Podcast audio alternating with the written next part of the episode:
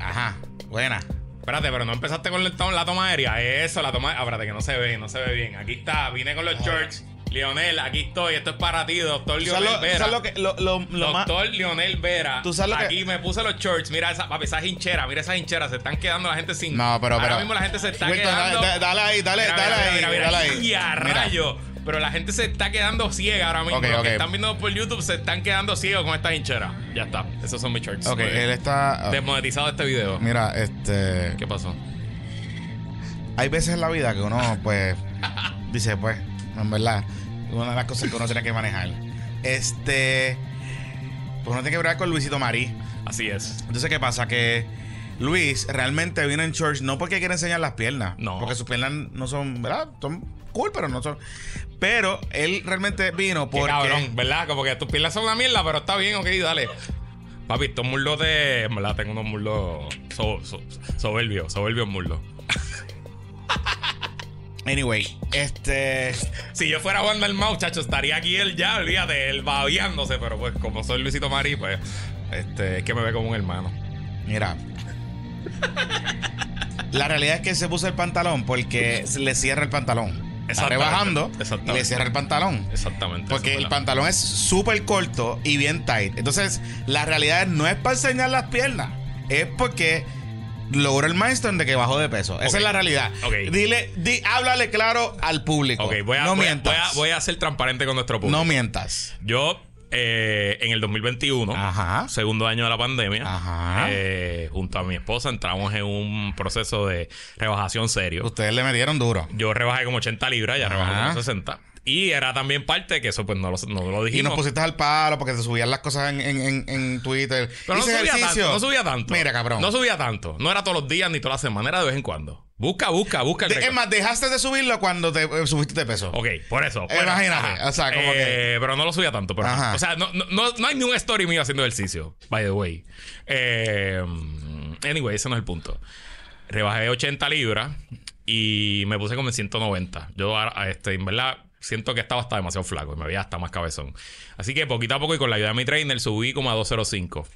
¿Y qué pasó en mayo del 2023? pariste. Parimos. Y entonces, pues ahí un poquito todo se fue a la mierda. Eh, y me llegué a poner como en 226. O sea que le metí como 20 libritas. Está bien, pero no fue ni tanto. no fue tanto, no fue tanto, pero. Además, tú eres grande. O sea, como Claro. que tú vas a llevar. No, yo, eh, yo vas, soy cero, yo aguanto. yo vas a aguanto. llevar las libras No, ahí y, mi- rato. y mi objetivo es volver a 205, 203, por ahí, estar por ahí. sí, sí, sí, Este, sí. Y entonces, pues, ¿qué pasa?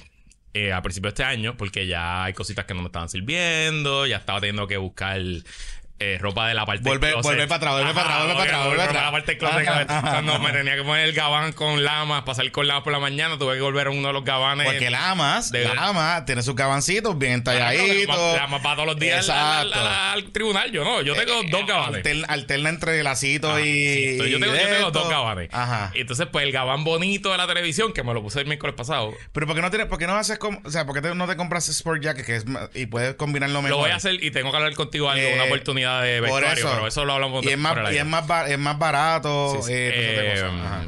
Este, ¿y qué te estaba diciendo? Ajá. Y entonces fui en enero, por recomendación de un amigo, a una doctora para apoyarme.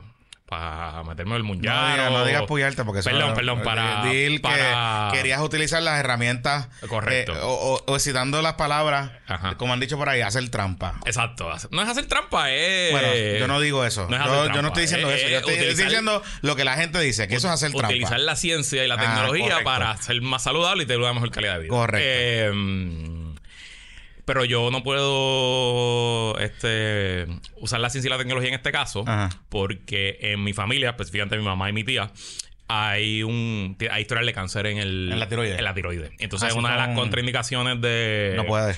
De ese tipo de, de tratamiento porque obviamente eso va a tu sistema endocrino, así que eso es esencialmente lo que te quita la tiroides. Así que pues mm, fuera de esa posibilidad, pues regresé a mis caminos. Ah, también salí con la presión alta y cosas de viejo, de tener Pues se, 40 no- se años. se nota cuando hablan de Pablito. Cosas de tener 40. No, pero eso, eso no creo que es tema de presión alta. Ah, Eh, eso, Oh. o sea, eso yo me pondría así con la presión baja también. Eh, ¿Ah, sí? Sí, sí. Y. mm, ¿Qué te iba a decir? Y pues nada, pues volví. Llevo un mes, llevo seis semanas volviendo con el fasting, haciendo la mejor dieta Eso es posible. normal, y- eso es normal. Ya, A mí me pasó. y trabajando. Ah, yo- Pero como el doctor Lionel Vera, dentista de Nueva York, dijo que no le gustaba ver mis piernas en ese tiro aéreo, pues hoy me, pues, me las puse para ti. Te quiero, Lionel. Eres el mejor. Sabes que te quiero. Era porque te querías poner ese pantalón. Eso también. Eso no era- también. No era, no era necesariamente para complacer a, a, Leonel. Oye, eh, hemos tenido buen feedback de la entrevista. Excelente feedback. Este, gracias a todos los que sintonizaron y nos vieron. Mucha gente que eh, nos vio o que dice que no nos veía Ajá. y nos vio. Saludito a Néstor Duprey. Saludito a Néstor Pérez. Que, que estuvo. Vamos a hacer la historia aquí porque Ajá. quiero traerlo a nuestra comunidad. Porque Claro. si usted no escucha radio, a lo mejor no se enteró. Claro. Que estamos con unos churros en la mesa, nos parecemos a los coquetólogos. Ah, sí. Eh, eh, sí, mm, pero perdónennos. El martes graba- entrevistamos a Dalmau. Ajá. Eso entrevistamos a las once y media. Sí. Salimos de aquí como a las 1 y 45. Como a las 1 salimos más o menos. Él ya estaba como, parece que hay alguien que en la, en la comunidad que le dice las cosas porque Ajá. él ya sabía temprano, Néstor. No, no, no. Ah, no. Fue un tweet mío. Es que ese, ese es el timeline. Ese es el timeline. Eh, ok, tú entonces, pones el tweet. Yo salgo de aquí, almuerzo y voy a renovar el malvete de mi esposa. Ajá, que, que hice toda la historia y fue un ajá, bad trip, por ajá. eso no, no es lo que vengo. Ah, Y sentado allí en la fila del malvete, Ajá.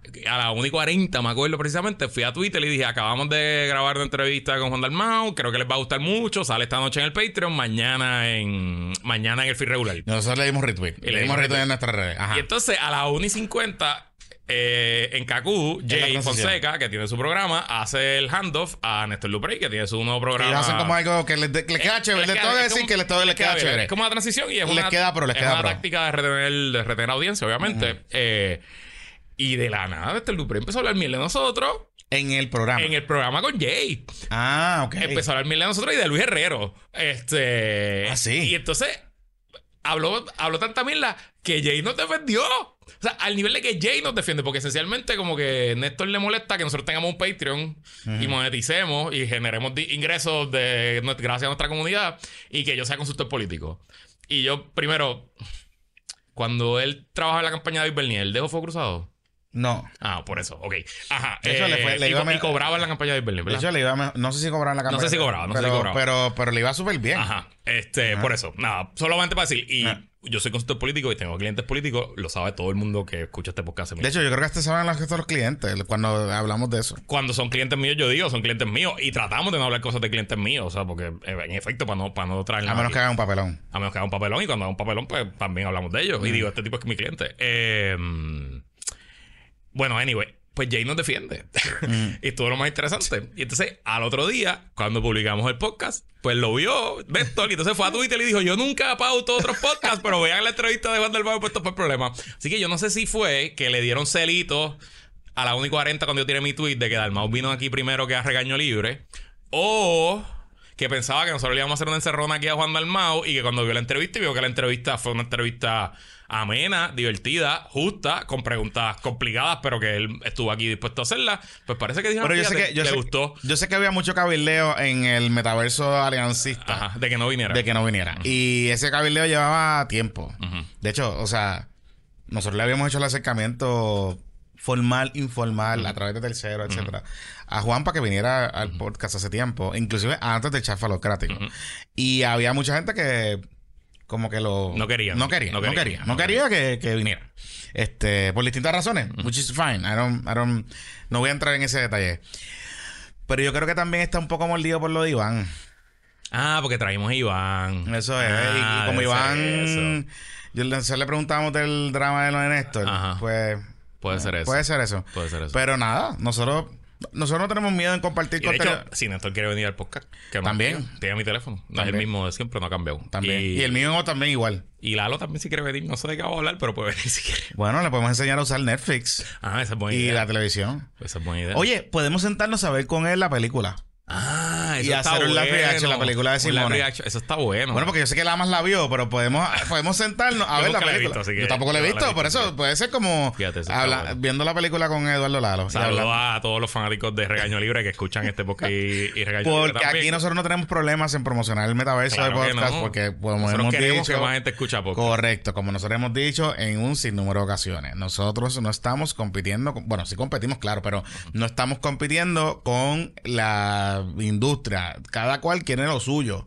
Y nosotros invitamos que, que, que ¿verdad? lo que nosotros buscamos es que usted escuche todo, porque ah, si usted se queda en su echo chamber, sea de la nueva derecha, que eso es lo nuevo ahora, de la nueva derecha o de, o de la cosa, lo que sea, pues su cosmovisión del mundo no va a ser completa. Va- vamos a seguir replicando lo que crítica regaño libre del bipartidismo corrupto. Y es que si se quedamos hablando entre ustedes, pues no vas a escuchar lo que el país piensa. Y hay muchas cosas pasando bien chéveres. Entonces, sobre la entrevista de Dalmau, al igual que a ti, eh, mucho feedback bueno. Los odiantes dijeron, ah, coño, hicieron preguntas difíciles. Los que lo aman dicen, ve, ese es el mejor candidato. Eh. En general, yo me siento bien contento y bien satisfecho con, con la entrevista. Y. Hubo gente que nos decía que querían, que querían más sangre. Bueno, está bien. Bueno, pues está bien, pero ese no es, eso no es este podcast. O sea, eso no es lo que estamos buscando. Además, si vamos a tener al tipo aquí una hora y media sentado y estuvo aquí una hora y media sentado con nosotros, pues no podemos tampoco, tú sabes, esto no puede ser venir, esto no es un, un padredón de fusilamiento. o sea. No, y es la primera vez que venía. Y- Claro, y, además, vuelvo. O sea, creo que cumplimos con todos nuestros objetivos de poder eh, hitear todos los puntos que nosotros queríamos. Eh, no hicimos un disservice, por decirlo así, a nuestra comunidad, particularmente con los temas complicados, como fue lo del chat, como fue distintas preguntas que llegaron. O sea, pues sí, nosotros tenemos nuestras preguntas, pero hubo mucho input de la comunidad.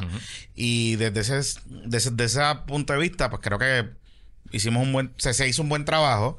Eh, la pasamos bien. Ha pasado bien. Yo creo que fue una entrevista amena, que en parte Sí. yo siento que era, era lo, lo más importante de todo, porque al final del día, para que usted se sienta a ver a un candidato por una Sí. hora, pues De hecho, los números lo que nos dicen es que eh, es, es de las entrevistas que el average duration exacto. en YouTube particularmente ha durado bastante más. Nosotros siempre tenemos unos números bastante altos de retención, pero esa entrevista en particular en YouTube, que usualmente es más bajito, eh, pues ha salido súper bien. Así que pues nada. Eh, Y los queremos a todos. Queremos al Black Card, queremos Ya a, Sara- a envié- que le- goza, ya le envié- queremos a Javier Jiménez, lo queremos aquí. sí. Y, De hecho, de la campaña de, Pierluisi y Diego si quieren también. de la campaña de Jennifer, en algún momento dado me hicieron un acercamiento. Ah, bueno, pues. Este, claro, obviamente Ahora pues, pues, pues, ahora mismo no, pero sí nos habían hecho un acercamiento que estaban interesados. Eh, y sé que hay como que interés, no sé si se vaya a dar, con que Pipo venga. Este, o que nosotros vayamos Nosotros a la vayamos allá. sí. O a la casa Eh, de playa. O a la casa de playa. Hablarle eso ya vivo, hablarle eso ya vivo. Ay, yo quisiera ir a la casa de playa, ¿verdad? Yo estoy loco por Es regresar verdad, a la casa de Yo he playa. ido a la casa de playa. Yo estoy loco o por sea, yo no he ido a la casa de playa a, a entrar a la casa de playa. Yo he ido porque por he playa. caminado. Hay una manera de llegar. Les puedo contar el, el secreto Ajá, después. ajá. Es buena, una playita buena, linda, Es hermoso, linda, eso es eso linda. es precioso. No, si estás con nenes chiquitos. No es una playa segura. No es, un- no es- una no playa es segura. una playa segura. No. No es una, es una playa que no hay nada. No hay nada. Eso que tienes que andar con un cojón de No hay cosas. facilidades, no hay nada. y si estás con nenes chiquitos, es como que vas a ir a la playa, te tiras par de fotitos, estás ahí y regresas. No hay posa, no. Es una, es una playa peligrosa. O sea, Sí, sí, hay que sí. estar pendiente de los la Sí, sí. Así Eh, que, pero, pero es bien bonita. Sí, es hermoso, es bello. Y de hecho, eh, eh, estaba leyendo por ahí, no está privatizada. Las cosas en Puerto Rico no, están está privatizadas, Corio. Puedes llegar, lo que pasa es que no es fácil llegar. Y lo que pasa. Bueno, podemos, vamos a hablar de eso ahorita, pero específicamente de esa playa, o sea, esa playa está en medio de la reserva natural de las cabezas de, de San Juan. Entre el corredor, que es parte del corredor parte- ecológico del y esencialmente a, mi, a millas redondas no hay nada, y no hay nada de desarrollo, so, no hay carretera, no hay entrada. Sí, sí. Tú te puedes caminar desde la playa, eh, desde Seven Seas, y tiene que jalar como. Mira la- Esa es más. la misma esa, y, de hecho, y si tú entras a Google, y si tú entras a Google, es la casa hay fotos, hay gente que ha llegado a la, a la playa. Ajá. Ajá. eh, pues no, no, es- playa escondida es, es más, es al otro lado. playa, esta es playa. Que este es Playa Escondida tiene como una piscinita de, Sí. de piedras natural que la gente se mete. Este es el convento. Este es el convento. Este es el convento. Exacto. Se llama el convento de la playa. Eh, y claro, llegas a Playa Escondida, caminas un poco, media hora hacia el este. Hacia y el- vas a, hacia el oeste. a- Estás en el este. Vas bueno, el este. exacto, vas para. Ah, no, que no, dices- vas para el ya, este. Vas a caminar. hablando de otra ruta, Si sí, tú te paras sí, al frente ya. de Playa Escondida, vas a caminar a mano derecha. Sí, vas sí, a ir por mano derecha. Hacia el este, exacto, sí, sí. Vas a ver la gente ahí haciendo cosas raras y sigue. Ignora, ignora. Usted sigue caminando, sigue caminando, sigue caminando, sigue caminando por ahí para abajo y, y va a encontrar la playa. Esa playa es solamente accesible, obviamente, si usted no es el gobernador o funcionario del gobierno, es solamente accesible por en la costa. O en Yesquí. O en Yaqui o lo que sea, exacto. Este, el área es profunda y yo sé, porque en Playa Escondida llegan los barquitos hasta allí, hasta el área cerca. sí, sí. Eh, ve, esa es la casa, Esa del, es la casa del gobernador. Esa casa del el gobernador. Y, y por eso fue cuando yo vi la foto y dije, ah, pues sí, es verdad. Y cuando nosotros lo usábamos como familia, a cada rato caminaba gente por allí, no, no las botábamos. O sea, nadie se quedaba allí. Na- Nadie, nadie podía la sillita frente a la casa del gobernador. Por lo menos eso nunca pasó que yo estuviera allí. Pero no es como que la policía te saca. O sea, Sí. tú caminas por la costa y, y lo puedes ver. Y, y es como, esa playa forma como una bahía. Ujú. So que si tú te paras en la playa hacia la playa, eh, tú tienes las montañas. So, No, es hermoso. Es hermoso. O sea, Bello, se tú tienes ve- una foto, No, puedes tener la playa detrás Bello. y la foto de la montaña. Eh, eh, o sea, yo tengo una foto con Estefan en Las Picúas, que es un poquito más arriba, más atrás en esa costa. Y exactamente se ve lo mismo, porque todo, todas esas áreas son como unas bahitas que tienen montañitas. Se ve bien, se ve bien brutal. Y la casa como tal del gobernador eh, es una casa de dos, tiene dos apartamentos. Este, yo no sé cómo está ahora. Cuando, nos- cuando Aníbal la recibimos remodelada de Sila, Sila se hizo como un master room. en- eh, antes eran dos cabañas iguales con un cuarto cama doble y cuartos con litera. Y Sila convirtió la cabaña del gobernador en un master bien grande y quitó las camas con litera. Y la otra era un cuarto normal con. O sea, era un- una cabaña normal. Y es una casita de madera, claro. Eh, lo brutal allí no es la casa, es la localización. Claro. Y tú sabes, eso, eso es lo nítido allí. Pero vamos a hablar de la casa de playa ya mismo. Vamos a la Eh, casa de playa mismo, pero que nos vamos para donde nos podemos ir. Es para México. Eso mismo, ahí sí, usted se puede montar con nosotros en nuestro viaje a México, PPP Takes México, que by the way, le quiero dar un, mandarle un saludito y agradecer a los amigos de Siempre el Lunes que le dieron bastante promo en el último episodio. Dijeron, qué? el crucero de México, si usted, qué sé yo, si usted ha soñado irse con Rubén Sánchez y con, pues váyase con Jonathan Lebron y Luisito Marí. Así que gracias a los amigos de Siempre el Lunes. ¿Cuándo nos vamos para México? Ah, eso es importante. Nos vamos el 6 de junio, eso es jueves. O sea que, déjame, déjame ver, se los voy a poner de esta manera. Ajá. Si Jesús Manuel pierde la primaria, Luisito va a estar allí bebiendo. Luisito va a estar lloriqueando en, esa, en ese viaje. Así que si usted quiere ver a Luisito llorar, llorar, pues No ese- creo que llore, no creo que llore. Pero, pero si gana, también va a janguear conmigo y va a estar, va a estar contento. Así que va, va a ser un win-win Ah. para usted. Nos vamos jueves 6 de junio hasta el 15 de junio. Vamos a visitar tres ciudades: Ciudad de México, Puebla y Oaxaca.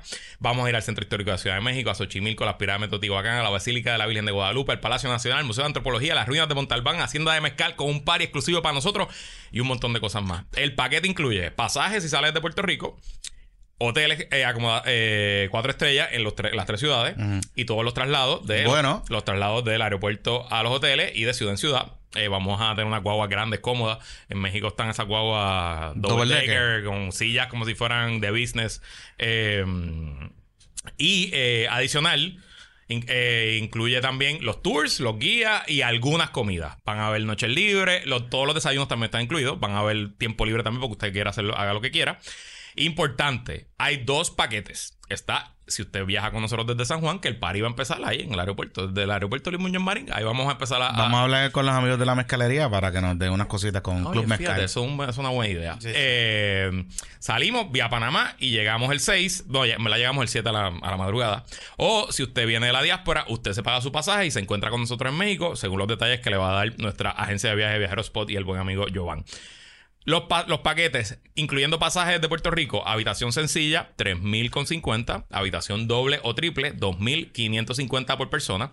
Eh, eso es saliendo de Puerto Rico. Si usted va a viajar por su cuenta y va a comprar los pasajes, viene de la diáspora, habitación sencilla, 2.550, habitación doble o triple, 2.050. Importante, ayer me escribió una, una, una poca escucha de la diáspora que está considerándolo seriamente, pero que le daba cosita ir sola. Como que si todo el mundo va a estar emparejado o qué sé yo, no. Puede ir sola. Hay gente ya que ha reservado solo. Eh, pero también Se pueden juntar. podemos juntar gente. Obviamente hay que hacer un proceso, ustedes se conozcan y hablen. Eh, serían, en este caso, ¿verdad? Como usted se sienta cómodo, yo presumo que serían dos mujeres en ese caso, porque era una patroncita. Pero lo importante, si usted tiene aunque no ha decidido hoy, no sabe si lo va a pagar, no sabe si va a montar, pero está interesado, apúntese en el Google Form ahora mismo, en los show notes, ya sea que nos está escuchando en, en podcast, nos está viendo en YouTube. Apúntese y la agencia de viajes se va a contactar con usted y va a ver todos los detalles. Y usted no tiene que saldar hasta ahora, solamente paga un depósito. Lo importante, usted tiene que pagar 45 días antes de que nos montemos en el avión. Así que tiene hasta el mes de mayo, finales de abril, principios de mayo, para montarse en el viaje PPP Toma México. Eh, y tenemos que decir si nos vamos a llevar a Pepito. Yo no sé. No sé. ¿Tú crees que no tenemos que llevar a Pepito? ¿Qué dice el público? Pepito va a tener, Pepito va a tener mucho tiempo en sus manos. ¿Eso es junio qué? Junio Junio 6. seis. 6 de junio. Ah, no, porque el- ¿Estás de graduación? Ah, bueno, pues está bien. Y estamos en medio de la temporada del BCN. También. Ah, diablo, sí. Que él tiene su trabajo. Oye, está haciendo un trabajo más bueno. Allá. Allá, uff, la verdad que. Pero van a ser como, ¿verdad pero ven, pero ven acá, pero ven acá, ven acá, ven acá. Van a ser un vi- si no hacen un video con la mascota como hicieron los de Mayagüez, Qué, bien- qué bueno le quedó. mierda. Qué bueno le quedó. Eh, el chat de. me reí, me he reído Le tanto. quedó, cabrón. Pero me he reído, cabrón. pero me he reído, pero demasiado, Le demasiado, demasiado. Bueno, ¿verdad? Para un poco puesto para verse brevemente antes de entrar con Cortito, cortito. cortito, cortito. Obviamente los equipos ya han empezado a ajustar sus cositas de mercadeo, de redes sociales, etcétera, etcétera, etcétera. Y los indios de Mayagüez cogieron el calendario de ellos. El calendario de ellos local, me parece. O todo, No, todo el calendario, Todo el calendario. Y básicamente, en vez de hacer un post como han Hacer hecho una muchos, gráfica como hicimos todos, hicimos en Cagua, por ejemplo. pues ellos hicieron un video, cogieron su mascota, que no es un indio, No, es un panda. es un panda. Entonces el panda se va por desde Por la cancha y, y entonces va cogiendo cosas. Por ejemplo, ellos tienen como 18 juegos contra los Atléticos. Ajá. Pues allá cogió y, se, y le sirvieron China. Se tomó es un jugo de jugo de China. Porque usted sabe que los Atléticos dicen que La- son la naranja, la naranja, y todas esas cosas.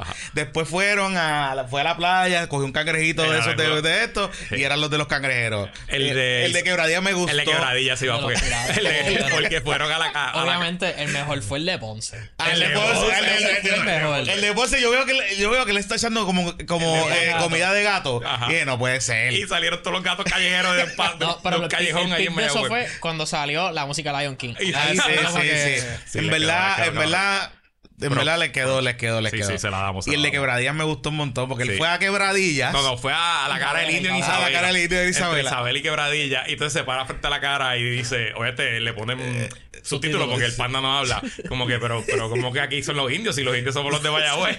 Y entonces mira para el lado y hay un pirata. Con Y una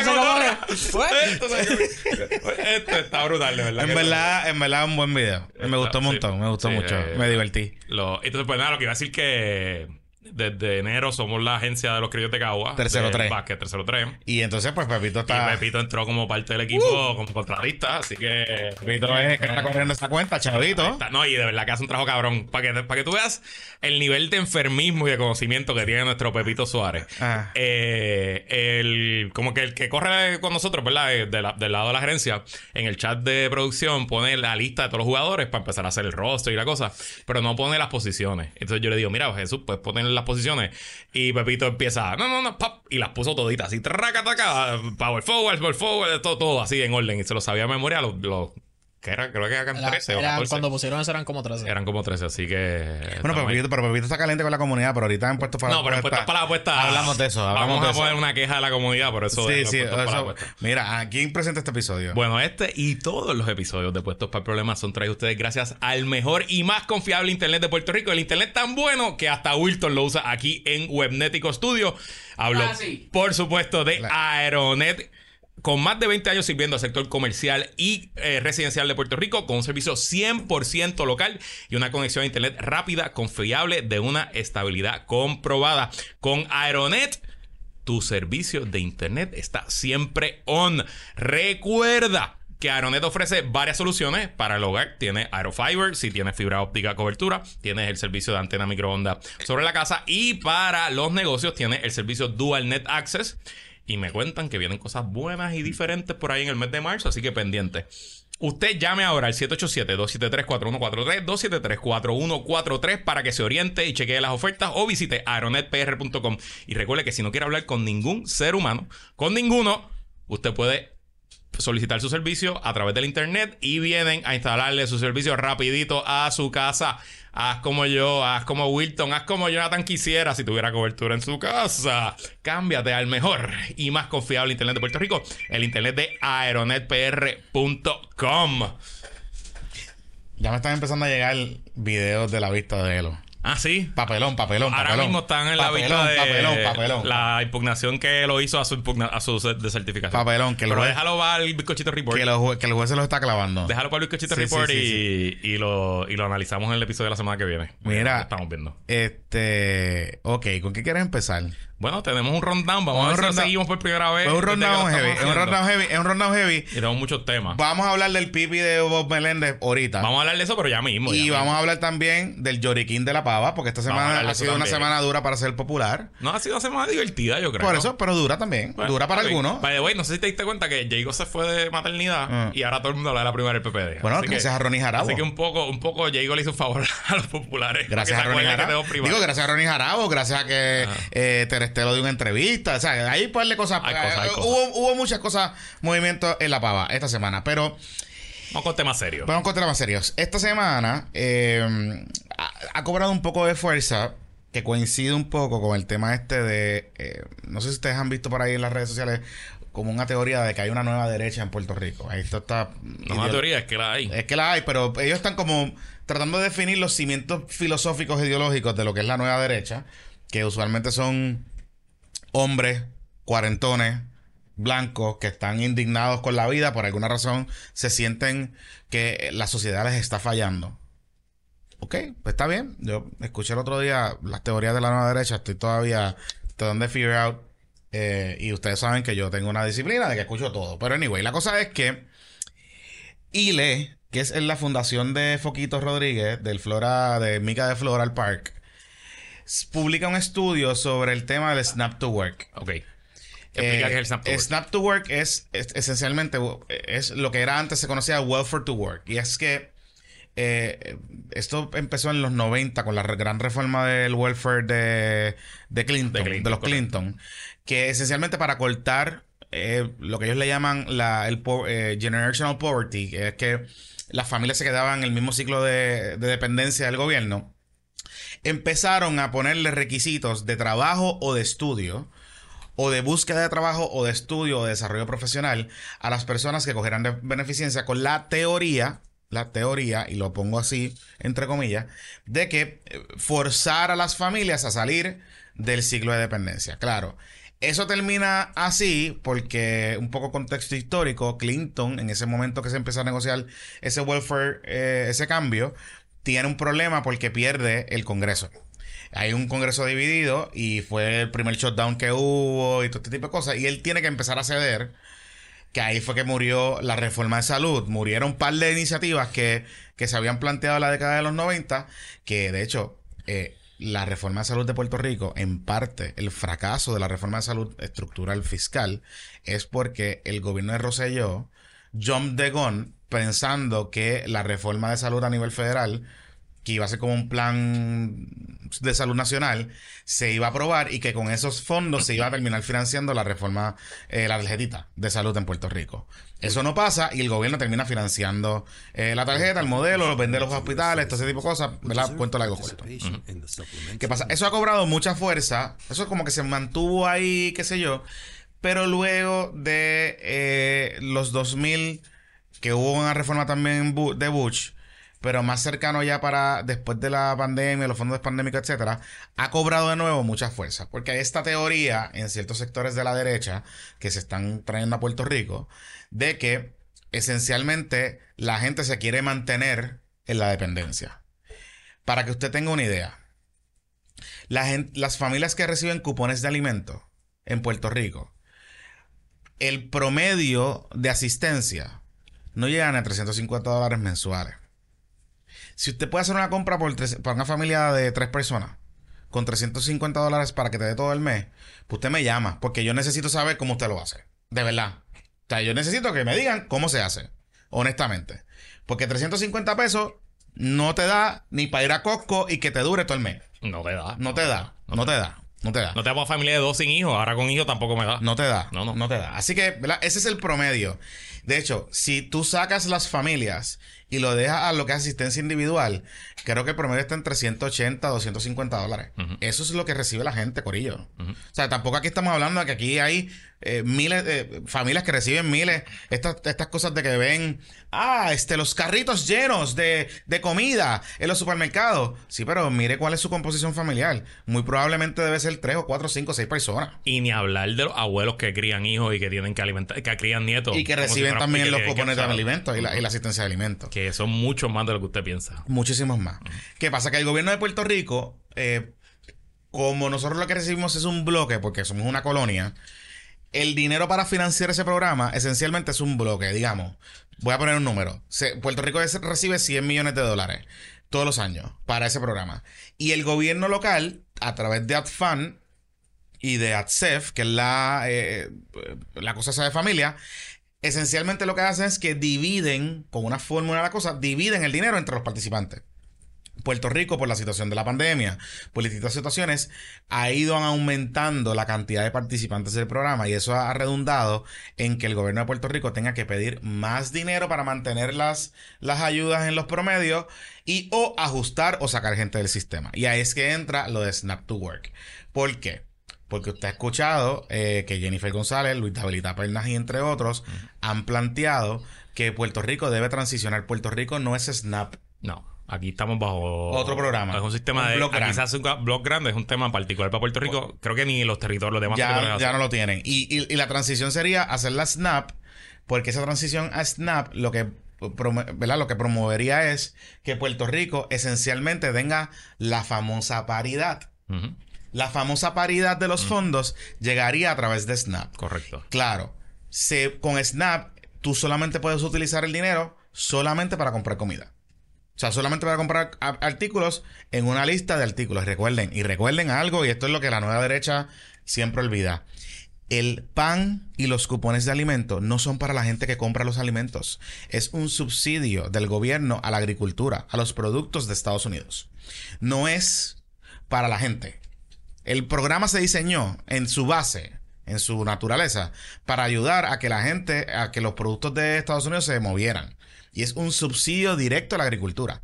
Punto. A la industria de Estados Unidos. Esa es la realidad.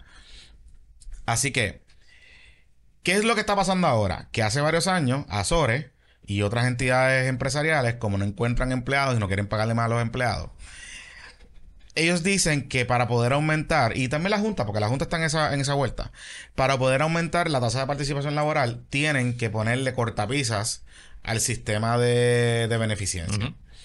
Y el gobierno de Puerto Rico ya empezó con unos programas de, de Right to Work. Hay unos anuncios que están corriendo, que si tú trabajas no te van a quitar los beneficios, etcétera.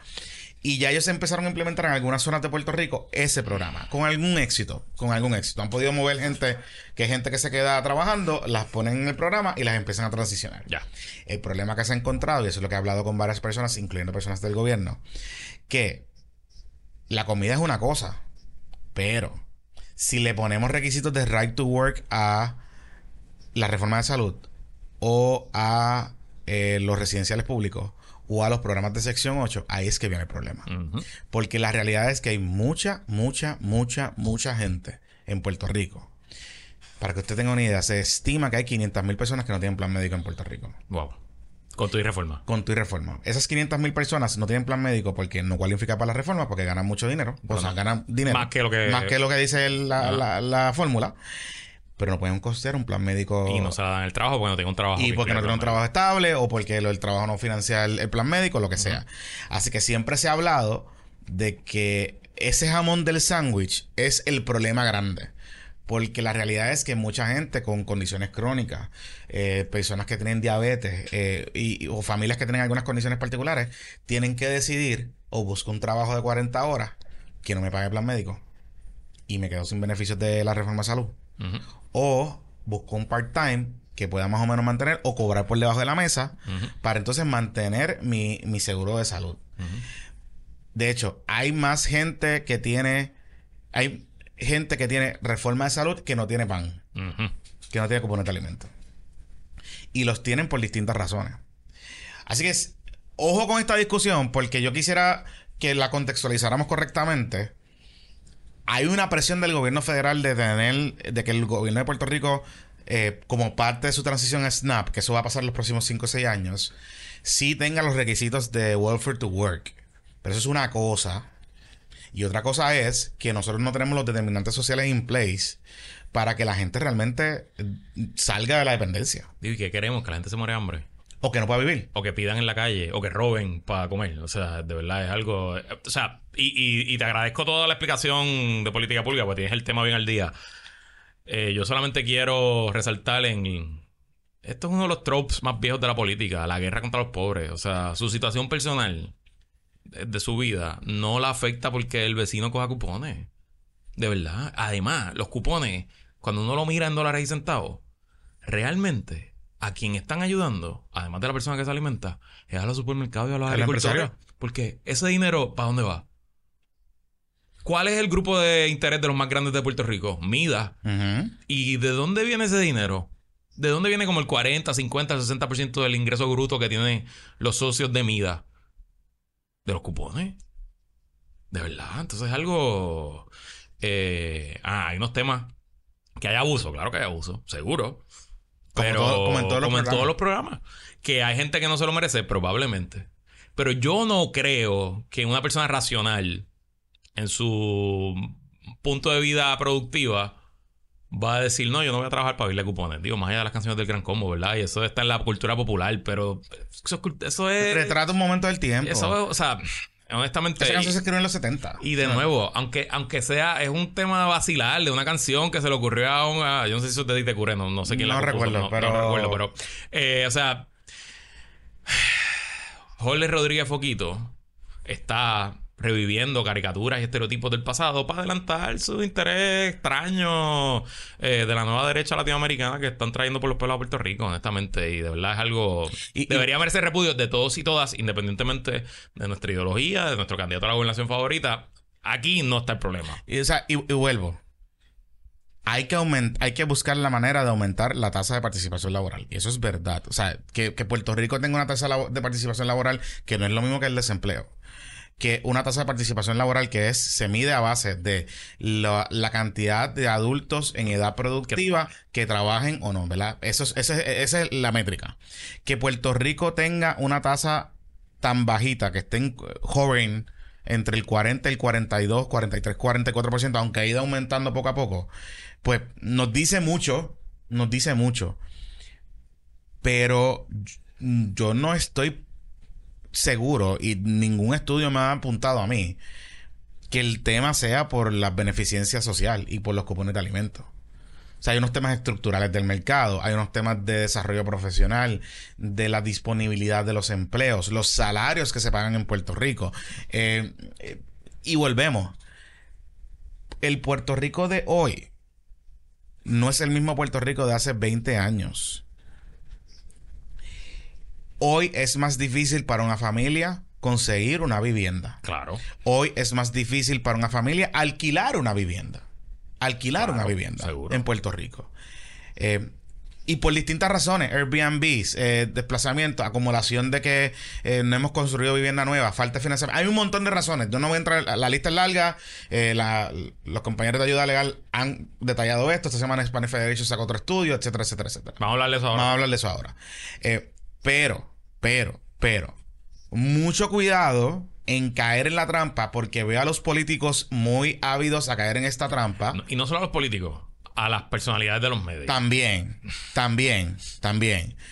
Eh, o sea, por ahí es que sale el proyecto Mira, aquí este. nos acaba de enviar alguien que recibe el pan. Sí. Eh, núcleo familiar tres personas, recibe 482 dólares al mes. Pues. No te da. Eso no es la compra del mes. Es que no te da. Eso es un subsidio a la compra del mes. Y claro, está bien. pero eso no es la compra del mes. Pues claro. Para tres, chacho. No da. Y yo conozco a estas personas, son adolescentes que seguro comen Sí, como... comen como el diablo. Ajá. Claro, no. O sea, eso es lo que voy. Eh, eh, eh, vamos a coger las cosas con calma. Que tenemos que tener una discusión de cómo fomentar más la participación laboral. Sí. Pero tenemos que meter todo en la mesa. Y aquí hay unos determinantes sociales que no son los cupones de alimento, Corillo. No son los cupones de alimento. O sea, yo te puedo Y de hecho, la participación laboral ha ido subiendo. Ha ido subiendo, ha ido Estamos subiendo. en yo creo que en la más alta en de la más historia. alta de la historia. Pero aún así, esta gente creen que llama 50, 60%. Es difícil, es, es bien difícil, sin contar los efectos inflacionarios que eso puede tener, que eso es otra cosa también. Y o sea, como que no, no la hay- pola- nuestra población que es más vieja que el promedio, porque la que es un reto demográfico, o sea, las personas de 75, 80 no van a trabajar, punto, por, por, por más cupones que usted le quite o no. Digo, excepto el presidente de los Estados Unidos, pero más allá del presidente de los Estados Exacto. Unidos, o sea, realmente, eh, nada, es, es retórica hueca, es populismo de derecha, es tratar de crearle a usted un enemigo donde no lo existe. Los problemas de Puerto Rico no están ahí. no están ahí, No están ahí, no están ahí, no están Los ahí. problemas que usted sufre hoy, el déficit, los malos gobiernos, la seguridad, no está en eso, no es ahí. Y tienen que cogerlo suave. Ok, vamos a hablar del estudio del De Hispanic Federation. cuéntame. Ok, me Que gustó que tiene- bastante. Yo que sé que tiene, que sé que tiene. tengo, tengo diversas opiniones. Yo lo leí. El estudio está muy bueno. El Hispanic Federation, ¿verdad? Que es una entidad... Yo creo que nació antes de María. Pero realmente se ha enfocado en temas de Puerto Rico desde María para acá. Y el martes, o el miércoles, el miércoles publicó un estudio sobre el eh, impacto de los Airbnbs. Los, ellos no dicen los Airbnb, los alquileres a corto plazo, porque hay varias, varias plataformas, pero realmente aquí pues usaremos el término Airbnb. Eso es como los Pampers, ¿no? Ese, ese es el término. Eh, estoy buscando mis notas porque yo lo discutí en mi programa del Yo entrevisté, a la, yo entrevisté al presidente. Esencialmente es, es un estudio que no es un estudio. Es Ah, como, ahí. Estamos- es, como, es ahí. como una es como un survey que ellos hicieron en las comunidades, entrevistaron a varios líderes, varias organizaciones, etcétera, y empezaron a identificar una serie de alternativas y de ahí ellos llegan a unas conclusiones. Sí, aquí dice eh, Hispanic Federation solicitó a El Enjambre, que es otra entidad Sí. comunitaria, llevar a cabo una investigación participativa para ocultar la posición de distintos sectores y grupos de interés sobre este asunto. Y que esencialmente fue que fueron a las comunidades y fueron a preguntarle a la y gente. los hallazgos y recomendaciones incluidos en este informe recogen las ideas, sugerencias y reflexiones vertidas por los participantes Exacto. durante las entrevistas. Ahora, te voy a decir algo antes de entrar que- contigo con las notas. Me llama la atención porque él lo primero que me dice es, es que la conclusión de las comunidades no es que los prohíban. En efecto, eso es, una, eso, eso es de lo más interesante. O sea, y ahí me... dije, Ay. contra, Ay. era algo que yo había escuchado, Sí. pero me llama la atención. Me llama la atención. Y dije, fíjate, lo demás... Hay cosas, hay cosas que yo estoy de acuerdo, hay cosas que no estoy de acuerdo y ¿Cómo vamos, a ir, vamos a ir, vamos a ir uno a uno, pero vamos a empezar. El hallazgo principal es que ellos, según eh, encontraron, en el 2014 en Puerto Rico había mil alquileres a corto plazo. Airbnb como plataforma empezó en el 2009, si no me equivoco, pero no llegó a coger popularidad en Puerto Rico como hasta la mitad de la década. Fue en el pasada. 2000... eh, el primer Airbnb que yo vi listado en Puerto Rico fue como para el 2015. Pues por ahí, exacto. Por ahí. O sea que habían mil, vamos a pensar que habían mil antes de la llegada de las plataformas y hoy, según este estudio, hay 25 mil. Ok, paréntesis. Hago un- ahí es que está el primer flow del problema. Te lo digo por experiencia. Mi familia ha tenido en distintas ocasiones eh, propiedades en zonas turísticas. No para alquiler, sino para nosotros ir. Y yo recuerdo desde que yo era chiquito, chiquito, chiquito, chiquito, tener vecinos, tanto en Isleta Marina como en el área de las Picúas, como en otras zonas donde hemos tenido propiedades que alquilaban a corto plazo, fines de semana. Y tú llamabas un número, eh, mira, quiero el weekend tal. Y te la alquilaban. Nosotros y, cogimos una fiebre de, de Playa Santa cuando yo era Sí. chamaquito y nos quedamos en la misma casa de Playa Santa. y tú llamabas, y tú llamabas, mira, y- es más, yo sé de familias que llamaban todos los años a la misma casa en Manatí, en Breña, en Dorado. Y el modelo de negocio de un sitio como Palmas del Mar era esencialmente tú lo comprabas second home, pero también lo comprabas para, para Para alquilar. alquilar. Ujú. Eh, Nogi. Ajá. Es su el mamá- de negocio, sí. Y su mamá. Exacto. Antes de Airbnb, ellos tenían su propio Exacto. Airbnb. Y, importante también allá, Ah. y bueno que lo trae. Ese número de mil eran los mil que le estaban pagando el impuesto hotelero a Eso es otra cosa. Ok. ¿Qué es lo que dice la ley? Ajá. La ley dice que si usted en Puerto Rico alquila más de X número de noches, creo que son como 10 noches al año, una cosa así, usted tiene que cobrar el impuesto hotelero, Usted, usted, para todos efectos prácticos, es una facilidad hotelera. que es 7%, y pagárselo a turismo. Todos los meses radicar una Lo planillita. recoge y se lo- planilla y se lo paga la compañía Exacto. de turismo. Claro, antes de estas plataformas, pues turismo es una, siempre ha sido una agencia de gobierno que ahora, by the way, no existe. Existe, pero no existe. Pero ajá, Es una ahora es una oficina. que no, no, no ha pasado de más de 300, 400 empleados y la mitad de esos empleados trabajan en los casinos. O sea, que son inspectores de casinos que no están... O sea, turismo nunca tuvo el manpower para... Para, para esto, sí. Así que esas mil personas en el 2014 eran mil buenos ciudadanos que cumplían con su responsabilidad, pero yo te garantizo, y usted no conteste que como lo hacían en su casa, eh, yo te garantizo que la inmensa mayoría de la gente que alquilaba mijo. no pagaba tres carajos Ay.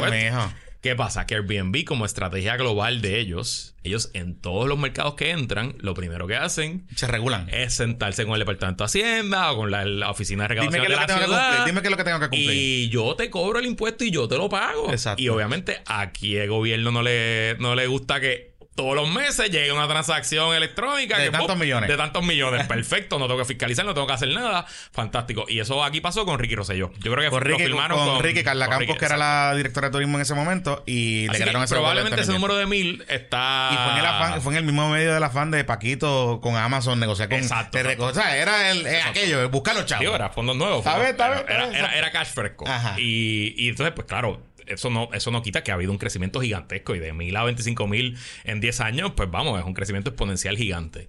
Pero entonces ahí es que voy al segundo punto del contexto. Ajá. ¿Sabes cuántos hogares hay en Puerto Rico según el censo y la encuesta de la comunidad del 2021? Sí. Hay 1.196.790 hogares. Mm. O sea, que 25.000 Airbnbs de 1.996.000 esencialmente el 0.002% de los Claro. hogares en Puerto Rico son Airbnb. Claro, pero ahí vamos, vamos a también calibrar eso. Entonces, ah, o sea, yo sé lo que, por dónde vamos. o sea, no- Lo que yo quiero decir con este número es que la proliferación de los alquileres a corto plazo mm. No es un problema que afecta a toda la isla.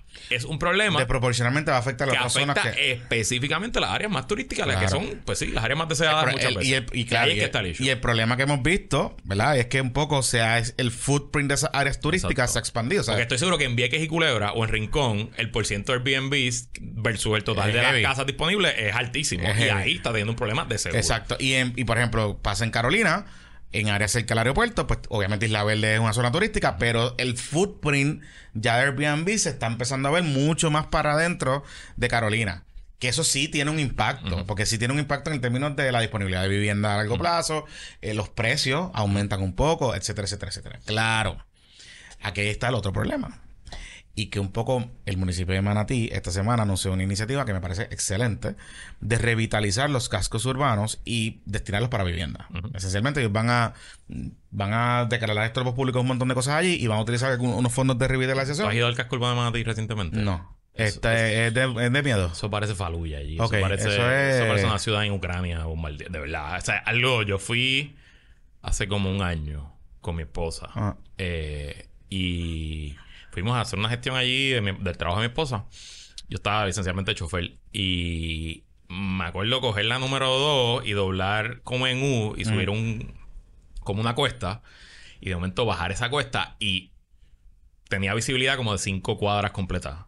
Y eso eran, ya yo diablo, qué bueno que no estamos aquí de noche. O sea, es algo. Sí, heavy, heavy. eh, eh, Pero así, o sea, y, y- y- y se nota que fue un casco hermoso, Sí. grande, con, pero- con edificios pero brutales. Río Piedra. Digo, Piedra Sí, sí, ahora, bueno, en los exacto, últimos sí, años, pero sí, sí.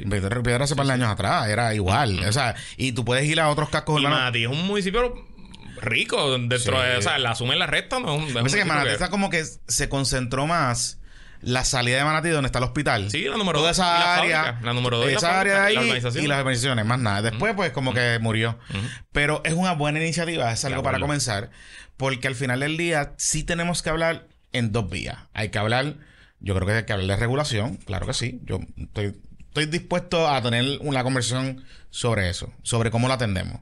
Creo que hay regulación ahora mismo que no se está implementando, que, que se puede hacer mucho más agresivo con ese asunto. Pero sí también tenemos que hablar de todos los otros componentes. Falta de financiamiento para proyectos de vivienda, falta de financiamiento para personas que quieran reconstruir viviendas. ¿Por qué no tenemos un banco, a- como se ha propuesto en algún momento dado, que una persona pueda decir, ay, mira, esta propiedad está embargada o esta propiedad es un eh, estorbo público, la quiero adquirir, eh, financiame y yo la reparo. No, no depender del gobierno para hacerlo o de un gran desarrollador. O sea, hay muchas cosas que se pueden hacer y lo que veo es que salen estos informes y de momento es como que, ok, pero chévere. Yo creo que tenemos que tener la discusión, pero ¿dónde están otra vez? Como hablamos con Heriberto aquella vez, Heriberto nos decía, mira, pues aquí yo creo que tenemos que hablar de cooperativas de vivienda. De nuevo.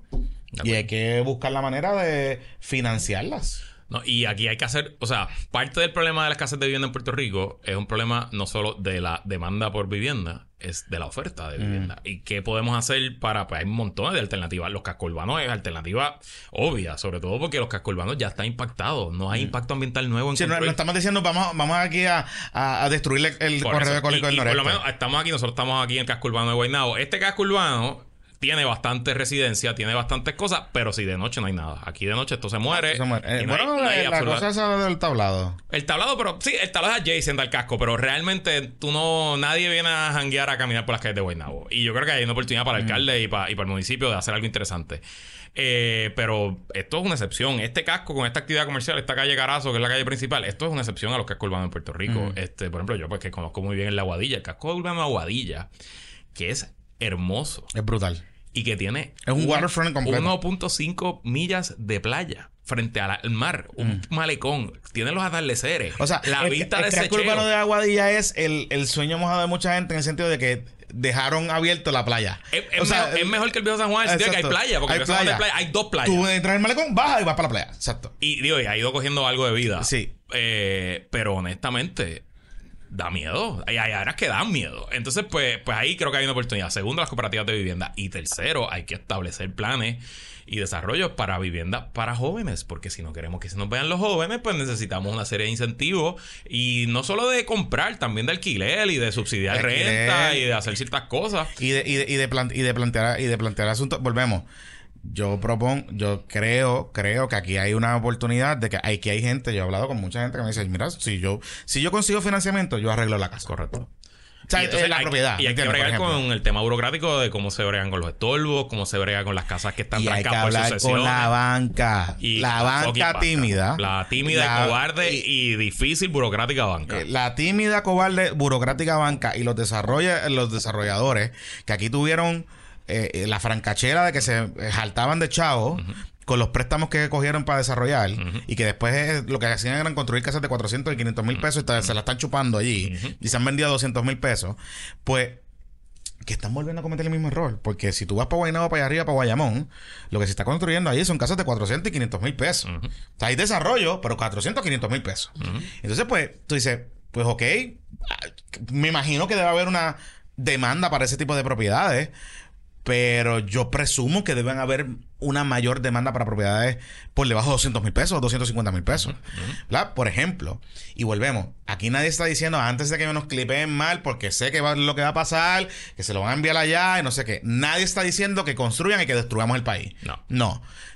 Hay que verlo en, en su todo. Claro. Hay áreas que donde se puede construir Claro. y hay áreas donde se puede revitalizar. Correcto. Que ya están impactadas y se deben Y te utilizar voy a decir eso. otra cosa, ya aquí hablando como dueño de propiedad. yo, yo he hecho este cuento en este podcast antes, sino en el podcast Urbital que se graba aquí también de Giancarlo González, hablamos de este tema. Yo vivo aquí en Guaynabo, bien cerquita de donde estábamos grabando. Yo compré mi apartamento en el 2010. Mi apartamento yo lo compré por 219 mil dólares. Eh, ya venía de un bajón, originalmente estaba en 289. Cuando yo compré el 2010, yo entre el incentivo de fortuna y eso, mi hipoteca es de 200, 204, era mi hipoteca. Eh, es mi hipoteca, pues la misma, no, no la he refinanciado. Eh, y nunca subió, siguió bajando. En el 2017, un apartamento en mi edificio se vendió en 135 mil pesos.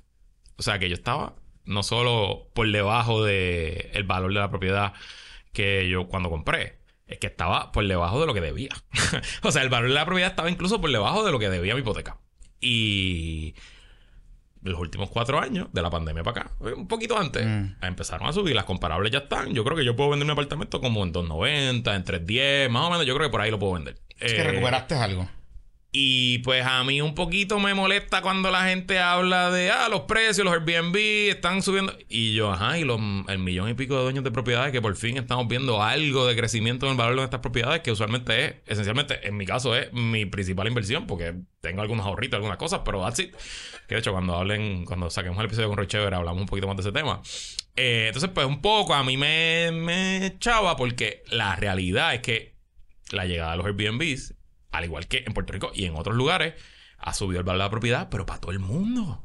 Y que sube el valor de la propiedad eh, tiene efectos positivos en la, economía y, sobre, las finanzas personales de las personas, claro. El problema es, y ya hay un problema generacional, que yo soy un privilegiado millennial, porque usualmente la mayoría de mis contemporáneos no tienen una propiedad y no están pasando por lo que están pasando. Y, pero los Gen Z ni se cuenta. O sea, los Gen Z, el Gen Z que está comprando casa ahora es esencialmente, de seguro no es ni el 10%. Pero entonces hay que trabajar para esos grupos. ¿Qué podemos hacer para esos grupos? Pero no puede ser cancelar los Airbnb mañana, porque si se cancelan los Airbnb mañana, ¿qué va a pasar? Se va a caer la propiedad de todo el mundo. Entonces, pues ahí es, y al igual que cuando estamos hablando del Snap, estos problemas complejos requieren soluciones complejas. Y usted siempre tiene que ser escéptico y levantar las defensas cuando le venga a un político o una política con una solución simple a un problema complejo. Sea de izquierda, sea de derecha, sea del PIB, sea de Victoria, sea del PPD, del PNP o de Dignidad. El político que le venga con una solución simple un problema complejo usualmente eh, está tratando o de cogerlo de tonto para ganarse su voto o está tratando de adelantar una agenda que no necesariamente es la mejor agenda para la sociedad y para el bien común. Así que habiendo dicho eso, ¿qué dice el estudio específicamente Ajá. en cuanto a soluciones? ¿verdad? Ellos dicen cosas positivas que las comunidades ven de los Airbnb son tres cosas. Que genera empleos a nivel comunitario, desde limpieza, servicios, cosas que hay que hacer para esas propiedades. Genera actividad económica. Dice aquí que los, los alquileres a corto plazo incentivan la inversión a nivel de la localidad y hacen llegar clientes a ciertos comercios y compañías eh, vinculados a la industria del turismo. crea movimiento de personas en la localidad. Algunas personas apuntaron que los pueblos donde proliferan se diversan las alternativas de transporte. Ahora, antes no habían taxi, ahora hay taxi, antes no habían Uber, ahora hay Uber, ese tipo de cosas. Esas son las tres cosas positivas que esta encuesta o este grupo, este estudio encontró. En los impactos negativos son un montón, y entonces no, no voy a leerlos todos, pero pues esencialmente desplazamiento y de vivienda, eh, más o menos lo que llevamos hablando, conflictos de uso y precarización de la calidad de vida, esto es un tema importante porque la actividad turística, dice el estudio, genera situaciones de ruido excesivo, fiestas y uso desconsiderado de espacios comunes, entre otras, que entran en conflicto con el uso residencial. De hecho, Airbnb prohibió las fiestas en sus alquileres precisamente por este problema. Y no un problema de Puerto Rico, un problema global. Eh, No sé cuán efecto está haciendo con eso. No sé cuán pero- efecto- y cuán- porque ¿Cómo yo- tú lo fiscalizas también? Porque, porque tú sabes. Lo que pasa, el problema es el problema es el siguiente, Mm. que cuando tú puedes, tú puedes violar la política Airbnb hasta que pase algo. El día que tú tengas un party y en ese party se caiga alguien de un balcón o hay un incidente de violencia doméstica O llaman a la policía. o se prenden fuego o los vecinos te meten a la policía, pues Airbnb te va a sacar de la plataforma. Y se te acaba el negocio. Y si usted tiene alquileres a corto plazo y no está en Airbnb, es como tener un website y no estar en Google. O sea, realmente no le va a llegar a nadie. Y te voy a decir algo. eh, yo he visto que la. a que- yo no sé si hay algo de saturación en el mercado de Airbnb en Puerto Rico. Ay, ay, yo creo que la hay. porque la me hay. di cuenta para Navidades. Digo, los ingresos del Airbnb del último quarter fueron por las nubes. Pero... Sí, sí, pero, Mm. pero me di cuenta. Y, oye, es anecdótico. Entré a la, Ajá. entré a la app. Me di cuenta para finales del año. Para fin de año. Eh, el área de Río Grande, Fajardo, que usualmente no habían disponibilidad de- y había un montón. Claro, creo que ahí sí tiene que ver que en esa área se, el Conquistador volvió a abr- abrir. Ya. Hay un hotel nuevo en Luquillo. Eh, hay el hotel de- donde está Nectar, está operacional full. El Westin también está operacional. O sea, que hay un inventario heavy de hace unos años. Que no había hace unos años y creo que eso impactó el, el- el- el mercado de Airbnb. De hecho, hablando de eso, que era un punto que se me Sí. traer. Si hay 25 mil alquileres a corto plazo en Puerto Rico, pues básicamente lo que ha sido el problema histórico de Puerto Rico como destino, que era que habían pocas habitaciones de hotel, Mm. porque Puerto Rico, comparado con Dominicana, por usar que es la- lo que la gente siempre usa de competencia, aunque realmente no es competencia, pues Dominicana tiene casi 80 mil habitaciones y Puerto Rico nunca pasaba de 20, teníamos 13, 14, 15, 16, 17. Ahora no llegamos a 50, ¿no? Entre todos. Ahora, si tú le das que cada Airbnb en promedio tiene dos habitaciones, pues técnicamente añadimos 50 mil habitaciones de hotel a Puerto Rico mañana. sin inversión pública, sin emitir deuda, sin tener que bregar con empresarios héroes, esencial. O sea que Estás cobrando chavito porque... y eh, está generando actividad económica. So, ¿Verdad? Que eso también importante bueno, yo hablé, con, tenerlo en yo hablé con el dueño de un parador de adjuntas, el Vías de Sotomayor o uno de esos de por allá. Y él me dice, mira, yo no estoy en contra de los Airbnb porque yo tengo un restaurante. Claro. O sea, él, me dice, el hotel, eh, tengo mi hospedaje, ¿verdad? Parador. Pero yo tengo un restaurante. Pues los Airbnb me traen gente no, para... claro. Pues yo estoy vendiendo récords en mi restaurante porque los muchachos vienen a comer aquí. Y nadie va a construir un hotel de lujo en Ajunta. Vamos, Exacto. o sea, es la realidad. Y, y nada malo con Ajunta. O sea, Bonito, nada- bonito, bonito. Pero, pero la Sí, sí, realidad, o sea, si usted puede, si usted tiene 50 millones para invertir en un hotel, es poco probable que usted lo vaya a hacer en Ajunta. Vamos, o sea, Exacto. y, y, pues, pues, pero una casita bonita en el campo con, con, con finca y con gallinas es algo que tiene público, tiene salida. Hay gente que le gusta hacer ese tipo de, de viajes. Eh, sigo leyendo los problemas: desplazamiento de comercios locales, competencia desleal en el turismo. Esto parece un talking point de los hoteles, pues dice lo- los alquileres no están sujetos a los mismos requisitos, cargas contributivas, inspecciones ni regulación de superación que los hoteles. Ok. Seguridad y experiencia del turista, ¿verdad? Pues eh, que cambia el carácter del lugar y por lo tanto pone en riesgo el ofrecimiento y los atractivos locales del destino. Esto pasa. Yo te puedo decir, la familia de mi esposa es de Ocean Park. Yo llevo eh, con mi esposa desde que éramos novios casi 25 años y yo te puedo decir que el barrio Ocean Park ha cambiado. Claro. Ha cambiado, o sea, la naturaleza del barrio ha cambiado. Y los vecinos que se van muriendo, pues usualmente los reemplazan o extranjeros o gente que compra para hacer Airbnb. Y ahí hay un problema. O sea, eh, y a lo que voy es qué soluciones podemos hacer para los lugares donde esto se está convirtiendo en un Correcto. problema. Y aquí son varias de las recomendaciones y aquí yo estoy de acuerdo en casi todas. La primera que hace el estudio, incrementar el impuesto por habitación de 7 a entre 9 y 11%. 100% de acuerdo. Yo estoy 100% de acuerdo. Sí, fíjate. Y yo no creo que nos haga menos competitivos porque... ¿Cuánto es el, el, el- el- el impuesto en el mismo en los hoteles? Sí, 7%. Eh, yo lo haría... Fíjate, puedes hacerlo rolling scale.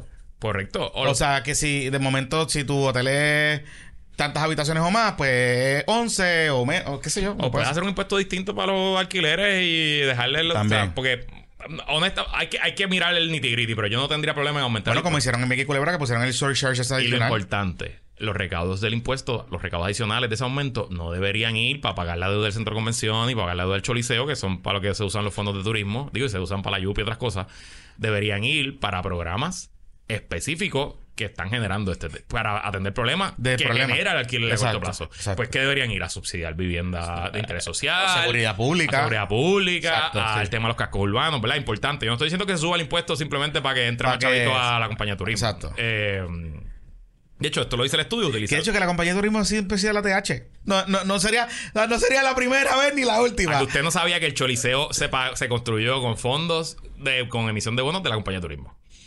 Vaya, O sea, el Choliseo.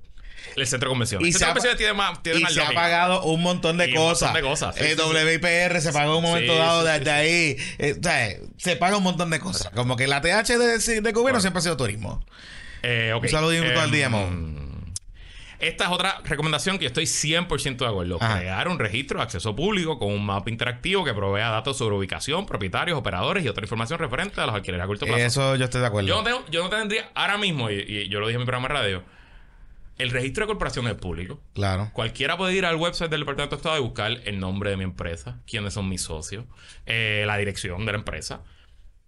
Y así con millones de corporaciones, ¿por qué no puede pasar con los Airbnbs? No hay ningún tema. Además, yo creo que... Digo, si estás registrando, si, si estás usando las plataformas, las plataformas ya tienen tu información. Claro, Es seguro. que el gobierno pedirle la información a la plataforma y ya está. No, eh, exacto. El gobierno tiene la información. El registro no existe porque no le da la gana que Exacto. exista. De hecho, el CPI tiene demandado a Turismo ahora mismo Por eso. buscando esa información. Exacto. Y Turismo no la quiere dar porque dice, no, la privacidad... Ah, de no, no hay privacidad. dueños". Co- Corea, no hay privacidad si el, el derecho a la propiedad es público. Es parte de nuestro sistema registral es que punto. tú vas al fucking catastro y tú puedes punto. decir, oye, si lo quieren hacer, van a encontrar cositas bien interesantes. Entra, tú le das clic al lado de tu casa y puedes saber quién es el, el dueño. Pero esta, por ejemplo, no estoy de acuerdo. Catalogarles como negocio y requerir las licencias, patentes, permisos y otros aplicables a actividades Pero comerciales. yo ahí estoy de acuerdo. Ok, el problema es que si yo soy un dueño de Airbnb profesional y tengo 6 Ajá. o 10 o 20, pues sí, yo, pero como Porque es un negocio. negocio comercial. Pero si yo soy una señora que estoy alquilando el cuarto, Pues tú puedes establecer. No sé. Bueno, lo que puedes establecer es en, en términos de.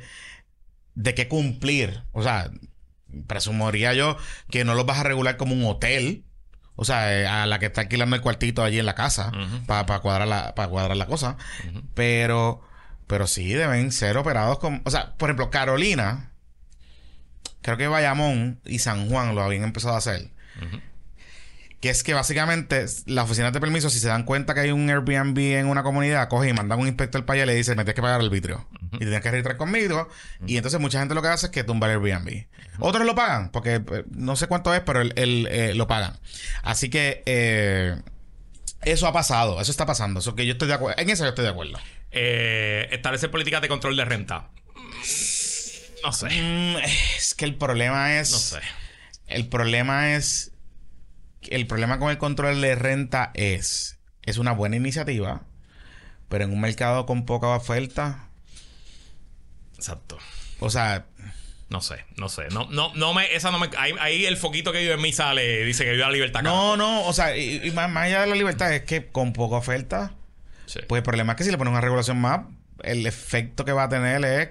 O desincentivas que la gente tenga vivienda para alquiler. O eh, sube la presión. Este, mm, otra cosa que yo creo que ya existe. ¿Qué? Y yo creo que ya con esto, porque en verdad busqué el estudio, tiene, está muy bueno, tiene 30 y pico Diga- páginas. diga, y, había- y en- yo creo que en algún momento dado en Puerto Rico sí existió control de renta. No lo sé. En algún momento dado, no, no estoy seguro bien cómo funcionaba, pero Dice aquí, enmendar la ley de condominios para permitir que los titulares prohíban el arrendamiento a corto plazo en los inmuebles. Eh, ya eso existe. En mi condominio están prohibidos. En mi condominio los alquileres tienen que ser seis meses mínimo. lo que pasa es que por, por tu condominio la, la escritura matriz lo decía escritura así. matriz lo tiene. Por eso, lo que pasa es que es que este es el problema. Lo que pasa es que eh, condominios viejos que no tengan en la escritura Ah, matriz, esto no existía. pues la ley de condominio lo que te dice es que para tú enmendar la escritura matriz tienes que poner a todo el mundo de acuerdo. unánime. Y es unánime y te jodiste. Lo que han hecho muchos es reglamentarlo y qué sé yo, pero sí.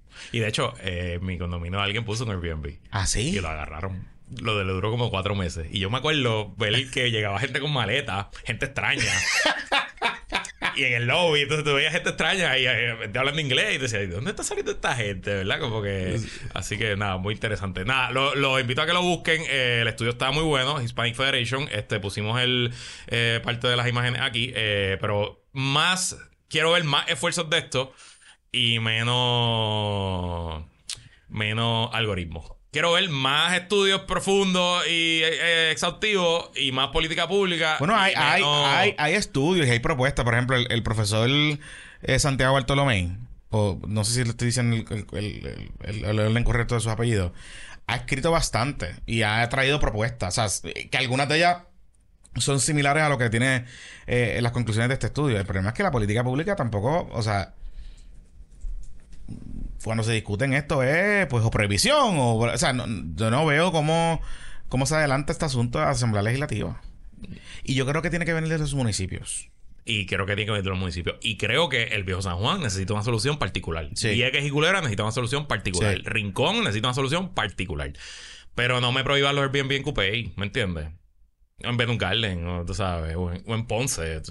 No. No me los prohíban en los cascos urbanos, es que es ridículo.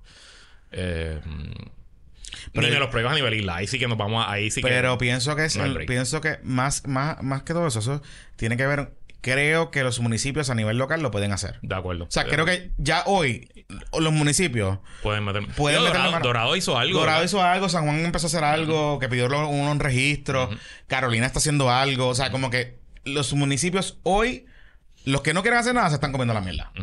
Particularmente los autónomos. Los autónomos lo pueden hacer.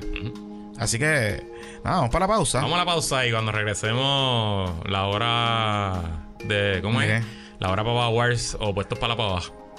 Dios mío, sí.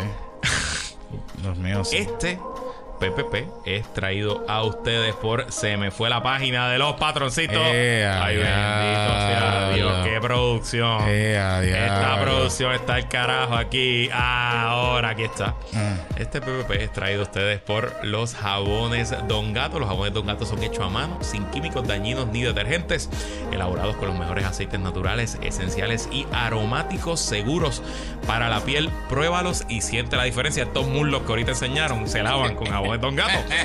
Visítalos ahora O sea, que mismo. están sedosos, están sedosos. están Visítalo ahora mismo en jaboneradongato.com y recuerda que al utilizar el código PPP te llevas un 10% de descuento. Mira, mira, mira qué lindo, mira qué lindo. Mira los jabones que están proyectando ahí. Mira qué cosa más hermosa. Ah, en verdad, Mira están eso. buenos. Y yo siempre les digo, mis favoritos son los que tienen, todos los que tienen menta son mis Ah, favoritos. sí, pero hay uno que es como negro. eh, El negro, el charcoal. Uf, ese es duro, te deja la piel. Son duros. son sí, duros. sí, sí, desintoxicada. Este, búscalo en todas las redes sociales como Jabonera Don Gato y váyase a bañar.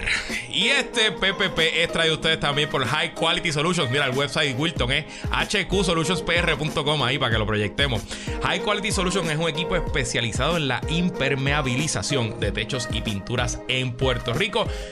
Chequéate lo que ellos hacen con el sellado de techo. Eso no es llegar ahí, tirarte el producto y para afuera. No, no, no. Ellos entran a limpiar y a reparar la superficie.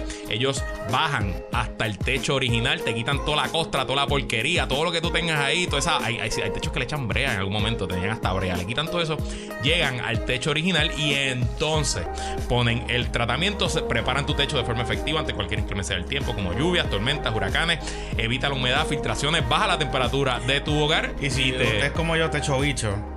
Tú eres techo bicho. Yo soy techo bicho. Si yo veo los techos sucios, pienso que la persona Es un asco. es un asco. O sea, que tú cuando estás aterrizando el avión en. Yo veo los tú estás techos. buscando. Lo veo- veo los techos, veo los techos, veo los techos. Eso Soy así, me gusta. techo Pues, bicho. Y- Fíjate, vamos, a, vamos a ofrecerle al de HQ Solutions que no sea techo bicho, contrate a Eh, HQ eh, Solutions. Checo Ahí está. Solutions, exacto. Te regalamos, regalamos Eh, este y es para y es pa que y es para que limpien los techos. Si usted te- te- te- techo está sucio, eso le da problemas de filtración y todas esas cosas. Limpie su techo. Y High Quality no es una gente al garete. Este, este corillo te ofrece garantía, seguridad y, te protege tu inversión. Están certificados por DACO, tienen sus seguros al día, incluyendo el fondo, el seguro de responsabilidad eh, pública. Y eh, si hacen algo más, usted me escribe a mí. Puede comunicarse con José Nieves, contratista, al 787-223-8960, 223-8960, eh, para solicitar cotización y sacar su servicio. También lo puede buscar en Instagram y Facebook como High Quality Solutions o visitar su página web hqsolutionspr.com. Bueno, Johnny, ¿con qué quieres empezar? Este. Tenemos el anuncio del equipo Zaragoza, tenemos la casa de Fajardo de ¿tú Bob. estás Yo estoy súper bien, yo estoy ready para los temas. ¿Así? Súper. Ok. Bueno, pues vamos a empezar con el anuncio de, de Zaragoza, ¿no? Pues vamos con Anuncio Zaragoza. Este. Esto no lo cubrimos el martes porque estábamos con la entrevista del Mau y no queríamos mezclar temas. Este, pero el martes, eh, Juan Zaragoza presentó su equipo de campaña. Eh, Tú, bueno, tú dijiste que son buena gente. son personas muy, muy buenas, muy valiosas. Estoy aquí de memoria. Hay más personas que las que voy a decir, pero vamos con los principales. Su directora de campaña es la ex secretaria de familia Idalia Colón. Ah, por eso es que me tenía cara conocida. Ella fue secretaria de familia con Alejandro. Y si no me equivoco, fue subsecretaria con Yolanda Saya. Que fue la de Sila y con Aníbal, porque se quedó en familia. Mm. Y Dalia, yo no la conozco bien, nunca he trabajado con ella, pero tiene muy buena reputación. Y si hacemos algo de memoria, en el gobierno de Alejandro, que tuvo muchos temas, familia nunca fue un gran tema. No. Nunca tuvo grandes problemas y. Yo no sé cuál es su experiencia política. Ella siempre ha sido popular, eso sí, te lo, te lo- te lo puedo Es garantizar. como Anita Rius. Sí, que está, pa- también está en el, en el, en el comité. Eh, pero un secretario de familia, o una secretaria en este caso, tiene ciertas cualidades que yo creo que van a... Bueno, conoce gente. Debe, debe saber de organización comunitaria. Lo más importante que, que yo creo que las destrezas de secretario de familia eh, aplicarían a ser director de una campaña de la gobernación es que el secretario de familia maneja 12 portfolios distintos. Porque bajo familia hay 17 Es una cosas. super sombrilla bien loca, Tú estás sí. bregando con niños y viejos. Estás Sí, sí. bregando con los cupones y estás bregando con subsidios. Y estás bregando con los incapacitados. Y estás bregando con gente con temas de salud mental. Y estás manejando fondos federales. Centros envejecientes. Y centros de envejecientes. Y tienes una, una, una cartera de responsabilidades bien grande con problemas bien diferentes. Y eso un poco se parece a ser un director de campaña. Porque el director de campaña la gente piensa que es un estratega, que se sienta a leer encuestas. Y, y en verdad no. El director de campaña es un general en un ejército en guerra. Que está apagando fuego, eh, que recibe 200 llamadas telefónicas al día, que está bregando con crisis, que está levantando dinero, que está bregando con el calendario del candidato, que está dándole terapia al candidato. Y siento que hay destrezas de ser secretario de familia que yo creo que, yo creo que la irían, bien Estoy de acuerdo. a ser director de campaña. Estoy de acuerdo. Eh, también una mujer eh, no es tan conocida, pero eh, es algo conocida y es muy respetada, ¿no? Así que yo creo que un excelente nombramiento. Habrá que ver sobre la marcha. Eh, la otra mujer que trajo al equipo, otra ex secretaria de familia, Yolanda Saya, que fue secretaria de familia bajo Sila y Aníbal y después fue presidenta de la legislatura municipal de San Juan el primer cuatrenio De de, Yulín. Yulín. Primer cuatrenio. De la comandante, sí. El cuatrenio bueno. de El es bueno. Cuatrenio bueno De hecho, que esa legislatura es el cuadrenio. bu- Bueno, eh, ¿cuándo fue que la presidió este señor? ¿El segundo cuadrenio? Marco Rigado, el segundo. El segundo, Sí, sí, sí, el segundo. Que ellos pelearon bastante, porque yo me acuerdo que Marco. Al final no había relación. sí. Al final la legislatura municipal de San Juan no hacía nada porque Yolín no mandaba nada tampoco para hacer. sí. Bueno, pero bueno. Eh, pues Yolanda estará a cargo del programa de gobierno y la subsecretaria, la exsecretaria de salud, Anita Río, gran amiga, vecina mía, yo me crié, o sea, ella vive en la urbanización de mi mamá, eh, es la subdirectora del programa de gobierno. Tres grandes nombramientos. Hay otras personas que no me vienen a la mente. Germán Monroy Germán de- Monroy, el director de finanzas. Sacaron ahí. A un sacaron mi rep. Yo no quiero hablar de Germán. Germán es mi amigo, eh, amigo de mi papá, de la familia de mi papá. Eh, Nada, tiene un IRE por no pagar sello de notario. Y, Después que los haya pagado. y ya, ya, le- ya, o sea, ya le, restituyeron el título. O sea, él tiene el título de restituido. Sí, sí, sí, Ok. ya está. Em, y nada, el problema con el anuncio Ajá. no fue las personas que acompañaron. eh, Fue Ronnie. en verdad fue Ronnie. Ok. Porque ese día, además de anunciar a todas estas personas, eh, Zaragoza anuncia que su asesor político senior es el expresidente de la Cámara, José Ronaldo Jarabo. Ok, paréntesis. Un poquito inside chisme Ajá. que me enteré.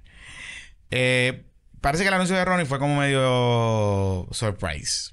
A mí me dicen que el único que lo sabía era Zaragoza. El único que lo sabía era Zaragoza. Inclusive cuando llega, hay como un cambio en el libreto. Sí. No estaba planificado que Ronnie iba a estar... O sea, que Ronnie iba a tener una presencia protagónica en el anuncio. Sí, sí que lo iban a... parece que lo iba a mencionar, pero no iban a hacer lo que hizo.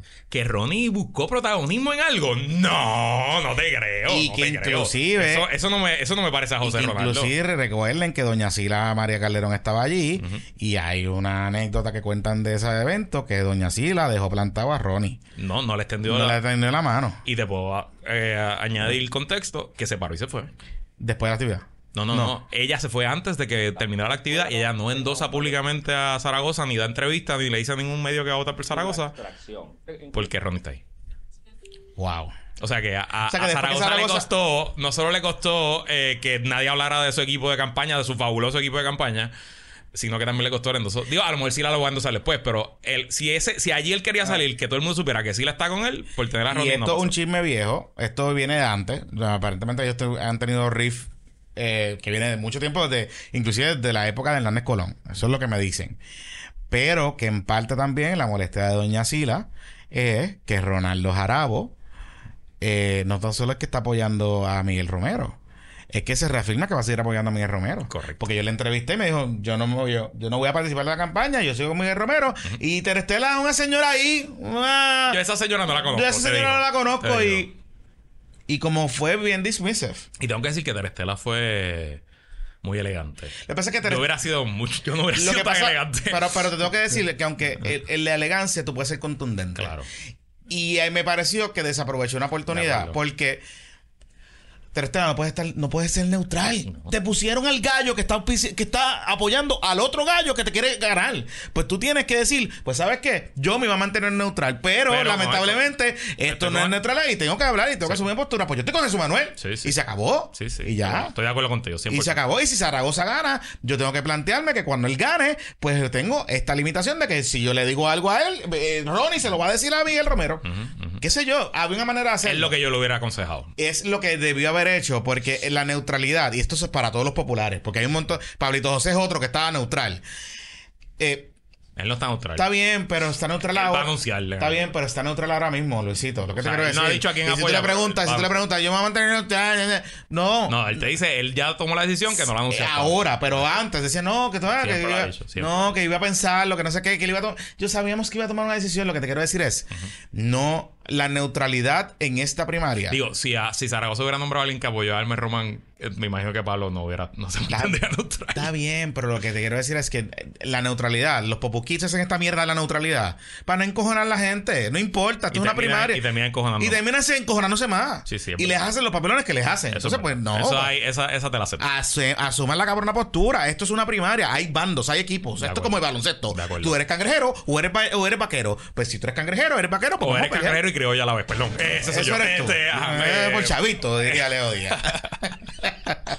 Pero- por dinero. Por en verdad, dinero. ¿no? Y por, y por, y porque pues mi tío es el apoderado. Eh, Tío John, tío John. Tío John John. Este, volviendo al tema. Ok. Ajá. So, no solo es que el, el tema de Ronnie opaca el. Porque fue la única noticia. Esencialmente, Ronnie se va de Media Tour. Que tampoco sé si ese Media Tour. Ronnie te lo puso la campaña Zaragoza en tu programa. O fue no, Ronnie que tú lo llamaste y Ronnie te dijo que sí. Porque yo sé que René se levanta temprano, me va a contestar. O sea, o sea que no fue algo que. Y, yo sabía que había estado porque estuve en Normando también esa mañana. Estuvo en todos lados, estuvo en Radio Isla también, estuvo Sí. en todos lados. Eh, estuvo por la- con Quique Cruz por la tarde el día del anuncio, que ahí yo lo escuché. Este. Bueno, anyway. Eh, entonces, pues, en cierto sentido, de estrategia de comunicaciones y de medios, Ah. si Zaragoza lo que quería era que Ronnie Jarabo fuera la noticia principal de la semana, pues lo logró. Yo Si- no creo que. Si yo- Zaragoza lo que quería era que su equipo de campaña fuera la noticia principal de la semana, pues no lo logró. Te voy a decir algo. Y lo hablaba esta mañana en el panel de Guayabara, eh, lo hablaba el viernes en el panel de Guayabara con con Cristian y con José Javier, con Sobrino y con José Javier Lama.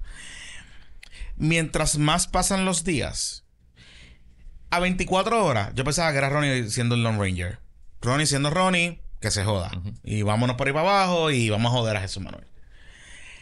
Pero a medida que pasan los días y que pasan las horas y que yo escucho, que yo no escucho a la campaña de Juan Zaragoza desautorizar a Ronaldo Jarabo, No lo han hecho hasta ahora. yo no creo que lo vayan a hacer. No, yo creo que ya. Y ya- yo creo que no lo van a hacer y yo creo que ellos están realmente... Yo no sé si fue por diseño o por accidente.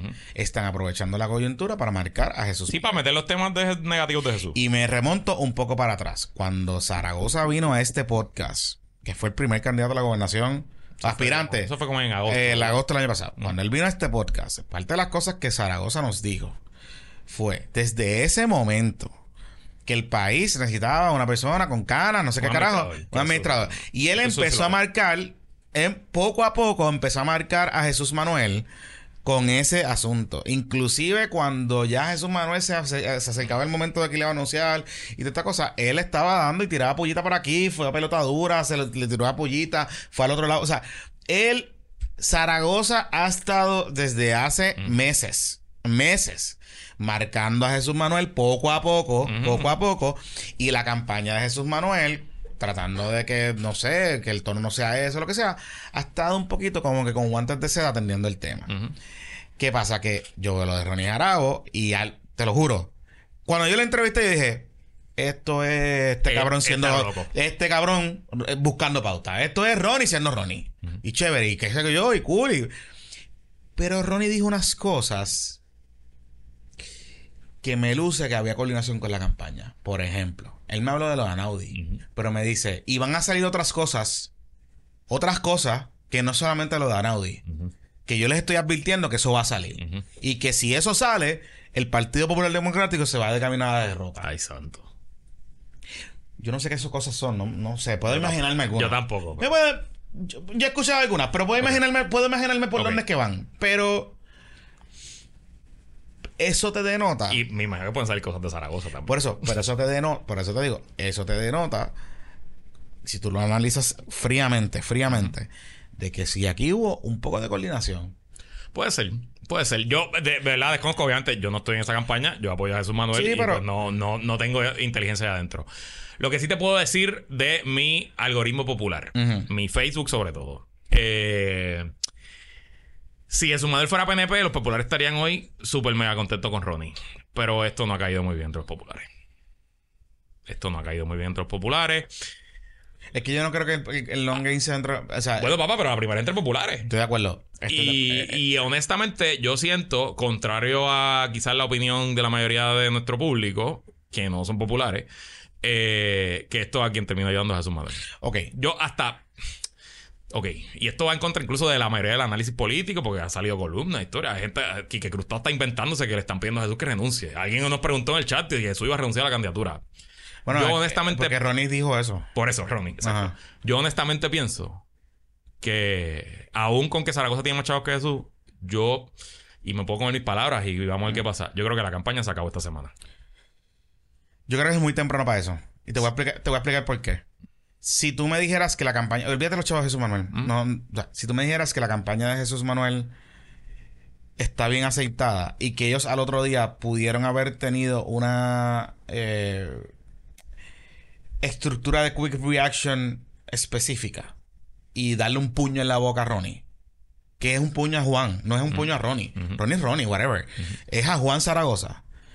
Yo te compro esa teoría. Puede ser. Te compro esa teoría. Pero mira qué pasa. En la medida en que sigue corriendo y pasando el tiempo, no hay una desautorización de, cas- de Juan Zaragoza. No hay una reacción efectiva de la campaña de Jesús Manuel Ortiz. Estás empezando a marcar a Jesús Manuel como que lo mismo de siempre, que Jesús Manuel es el, el perro faldero, porque lo que está detrás de todo esto es que Jesús Manuel es el perro faldero de los García Padilla, que él es a García Padilla y eso es, qué sé yo, y hay gente en el Partido Popular Democrático de esa época que resiente ciertas cosas de Tony y de Corillo, que lo de Anaudi, el caso de Anaudi todavía no se va a resolver, ahora el caso de las hermanas Falcón vuelve otra vez a juicio, o sea que eso va a seguir por ahí para abajo, quizás hasta la elección. A lo que voy con todo esto es que pero le va a quitar al tú no tener una eh, op- un operativo de gatilleros allá afuera como un Ronnie, en el caso de, de Jesús Manuel, va a obligar inherentemente a Jesús Manuel a tener que empezar a atender ciertas preguntas y ciertos temas él mismo. Y eso es un problema. Eso es un problema. Te- te lo- Porque ese es el problema que tiene el Mel Román con lo del endoso, que, que de momento... para la tercera semana del Y de la mierda del endoso, y Sí, no estás hablando de tu propuesta. Te lo acepto eh, y, y tu análisis es correcto. Pero siento que ese efecto es mucho mayor entre todo el electorado versus en una primaria solo a los populares. Claro, pero el problema es que si tú tienes un sector, asumiendo que la primaria sea cerrada, yo no sé, no he visto números, pero asumiendo que la primaria sea cerrada, tú tienes un gran sector, lo hemos discutido aquí anteriormente. El elector de primaria vota por muchas cosas, pero hay una de las cosas que vota es de viabilidad. De, de- de viabilidad en el sentido de que, ok, ¿quién es el gallo que puede ganarle a Pipo o a Jago en, ¿Por, en la... por qué tú crees que el Charlie Delgado dio la pela que dio en esa primaria del 2020? La única primaria en la historia del Partido Popular. Porque la gente pensaba que él podía ganarle. Y porque... Y que contrastaba, Y porque le cogieron odio a Batia y a Yulín. Claro. Y claro, Batia y Yulín, ese odio se lo ganaron Pero se lo por ganó año, solo también, por año. por año, por año solo. Y, y, y Cuando tú atacas en la política, siempre te sube, le suben los negativos al oponente y te suben los negativos a ti. Yo siento que Zaragoza entre los populares, entre la mayoría de los populares, Mm. esta semana usando a Ronnie. No es Zaragoza, Zaragoza lo quiere, los populares lo quieren. Sí, sí, O sea, sí. De hecho, fue el que más votos sacó eh, para el Senado. Este. Pero usando a Ronnie, siento en cierto- de nuevo, es mi algoritmo, quizás es mi prejuicio porque apoyo a Jesús Manuel. Este, pero honestamente, si yo hubiera estado en esa campaña, Ronnie, ayúdame. Sé mi- Ronnie ya está en los medios. Tú no necesitas nombrar a Ronnie asesor senior de nada para que Ronnie vaya allá afuera a darle cantazo a Jesús Manuel. Ronnie tiene un programa toda la semana en Guapa Radio, en Borinque Radio. Ronnie tiene una participación regular en. Pero si yo le voy a dar cantazo a mi contrincante político, es mejor que lo haga un tercero que lo haga yo. Claro, pero por eso te digo, pero yo no tenía que traer a Ronnie No, no, a la no, conferencia ni nombrarlo para que hiciera lo mismo. de- de acuerdo, de O acuerdo. sea, si tú llamabas a Ronnie el miércoles, aún él te iba a contestar y te De iba a decir acuerdo, de acuerdo. mismo. O sea, de acuerdo, que- pero aquí es que vuelve, vuelvo a mi punto. Todo esto pasa porque Juan Zaragoza, de manera accidentada o improvisada, logró capturar, aunque no estamos hablando del anuncio, logró capturar los medios de comunicación. El- la narrativa de los medios de comunicación después de ese anuncio es que Ronnie se fue de mediatura a decir que Jesús Manuel tiene problemas y que le van a sacar lo de Naudi. Eso es lo que todo el mundo está hablando. Está bien, papá, pero eso es a nivel de todo Puerto Rico, no necesariamente de los populares. Sí, pero si tú tienes populares que todavía pueden estar on defense, pensando, Ok. voy a pensar, voy a votar por Juan Zaragoza o voy a votar por Jesús Manuel. Puede ser que me caigan bien cabrón los dos, pero si Jesús Manuel no me está hablando, o alguien de Jesús Manuel me está hablando, o no está contrastando lo que están diciendo, pues no me dan las herramientas para decidir. Entonces, yo me voy a, si yo fuese popular y estoy pensando entre Juan Zaragoza y Jesús Manuel, veo este revuelo y digo, diablo, puñeta, entonces a Naudi, y si este cabrón gana, no está recogiendo chavos tampoco, entonces, eh, nos van a dar una, ¿sabes? ¿Qué sé yo? Puedo pensar Sí, sí, mil sí. cosas. Está bien, está bien. Eh, y, y es y va a los problemas acumulativos estructurales de la campaña de Jesús Manuel, que venimos hablando de eso hace tiempo aquí, que van más allá de los chavos. O sea, al otro día yo grabé, yo habré, me pusieron a Gaby López Arrieta a reaccionar. Gaby se estaba lavando las- los dientes y, y- y amaneció allí a decirme tres estupideces. Se me estaba hablando de que el equipo de, de- de Juan Zaragoza eh, es un gran equipo. Caballo, te, le- le están dando un cantazo al tuyo. O sea, no había unos talking points establecidos para contrarrestar lo que estaba pasando. Si esto llega a pasar en el PNP, No, el PNP estaría. Edwin Mundo hubiese estado al otro día Sí, sí, sí. de Mediatur. de acuerdo, Y, y, 100%. y, los Diego hubiese sacado a 400. ca- Oye, ¿y Aníbal Vega Borges, para güey? Que no hace tiempo que no lo veo. Buena pregunta. Pero hubiese sacado a 400 y- Verdad. eh, gallos. En el PNP hubiera sido otra cosa. ¿Me entiendes? De acuerdo, Entonces, ese es el problema. Y olvida de la primaria, pues la primaria se va a acabar en junio, pero ¿qué va a pasar en, en, o sea, en noviembre? Si tú no tienes esas, esas cosas ace- aceitadas, Eso, eso te lo acepto, tiene que apretar. El muchacho tiene que apretar y eso Tiene que lo llevamos diciendo públicamente aquí por mucho tiempo eh, y tiene que tener un mejor eh, operativo de portavoces. Aún así, sigo pensando en la suma y en la resta para ganar una primaria en el Partido no- Popular Democrático.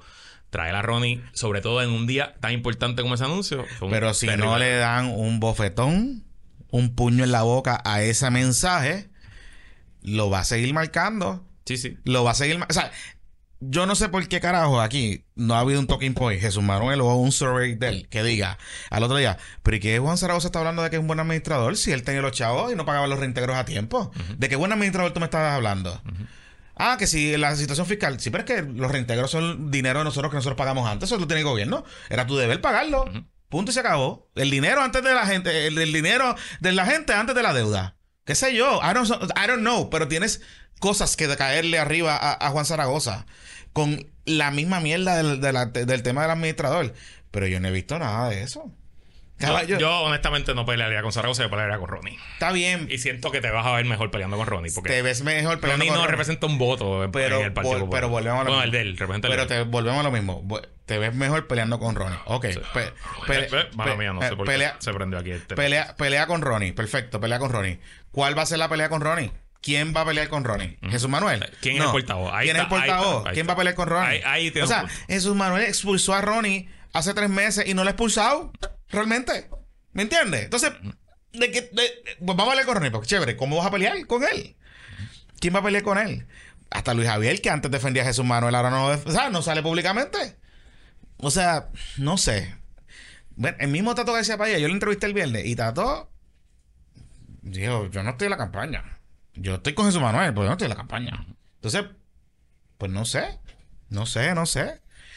Y lo estoy diciendo esto, oye, yo sé que Ingrid, que es la directora de campaña, la respeto muchísimo y creo que es bien capaz. Y es patroncita de nosotros y todo ese tipo de cosas. Y lo estoy diciendo con mucho cariño. Ujú, ujú. Dios, está dando tu análisis, qué carajo. Pero, you have to pick up. Hay que ponerse las tenis.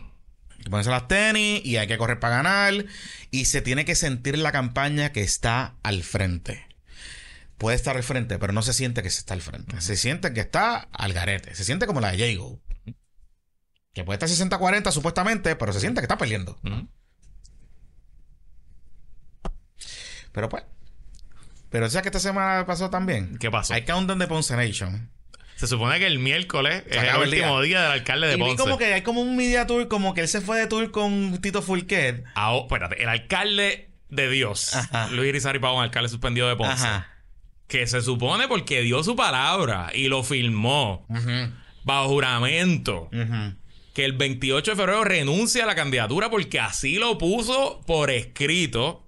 No ha parado de hacer campaña, no ha parado de visitar y desde ayer jueves, estamos grabando viernes, empezó a visitar con Tito Fulquet. Juntos. Juntos. Y si tienen fotos en los sitios. Y eso coincide con el Marlese Fest 2.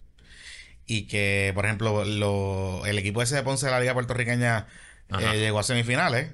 ¿No? Llegó a finales, llegó a Claro, finales. Eliminaron a Coamo. Exacto. Eh, Ahora están contra Macao, en la ah, final. Ajá. Y entonces ¿Verdad? me dijo. No, ¿Verdad, contra? San Juan. es San Juan es Ponce y San Juan, ¿verdad, Pepi? La puertorriqueña, Ponce y San Juan.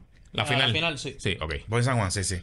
Y este Ponce eliminó a qué sé yo, y Marlese fue y. A Coamo, que a eran Coamo, los- ellos eran los a los, campeones. los campeones.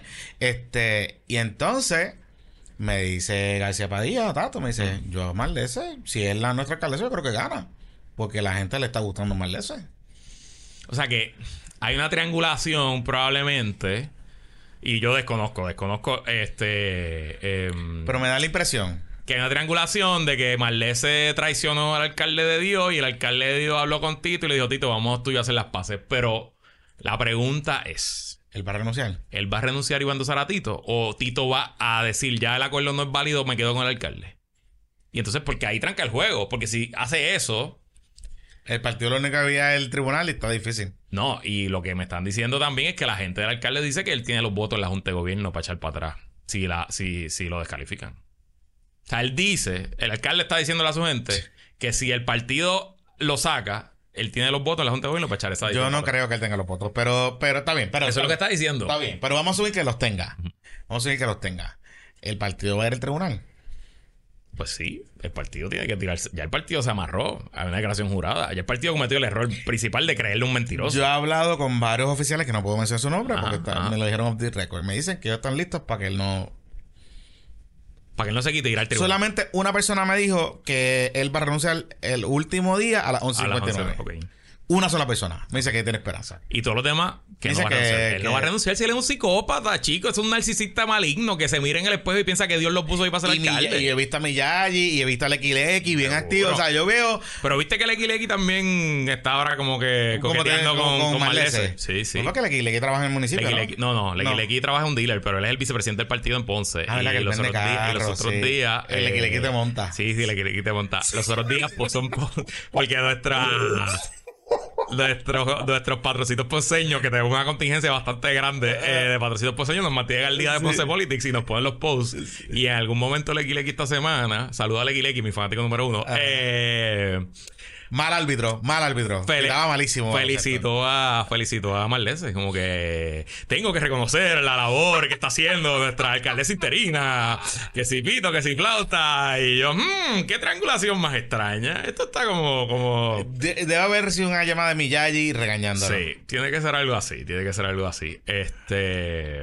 Así que nada, eso para el podcast del domingo que viene tendremos, sabremos qué carajo habrá pasado. Oye, y ya para finalizar en Power Wars, el Lloriquín de Power Wars, este, esta semana eh, Manuel Calderón Terstelo, como decimos de cariño, en la comunidad. Eh, no sé si de cariño, pero ajá.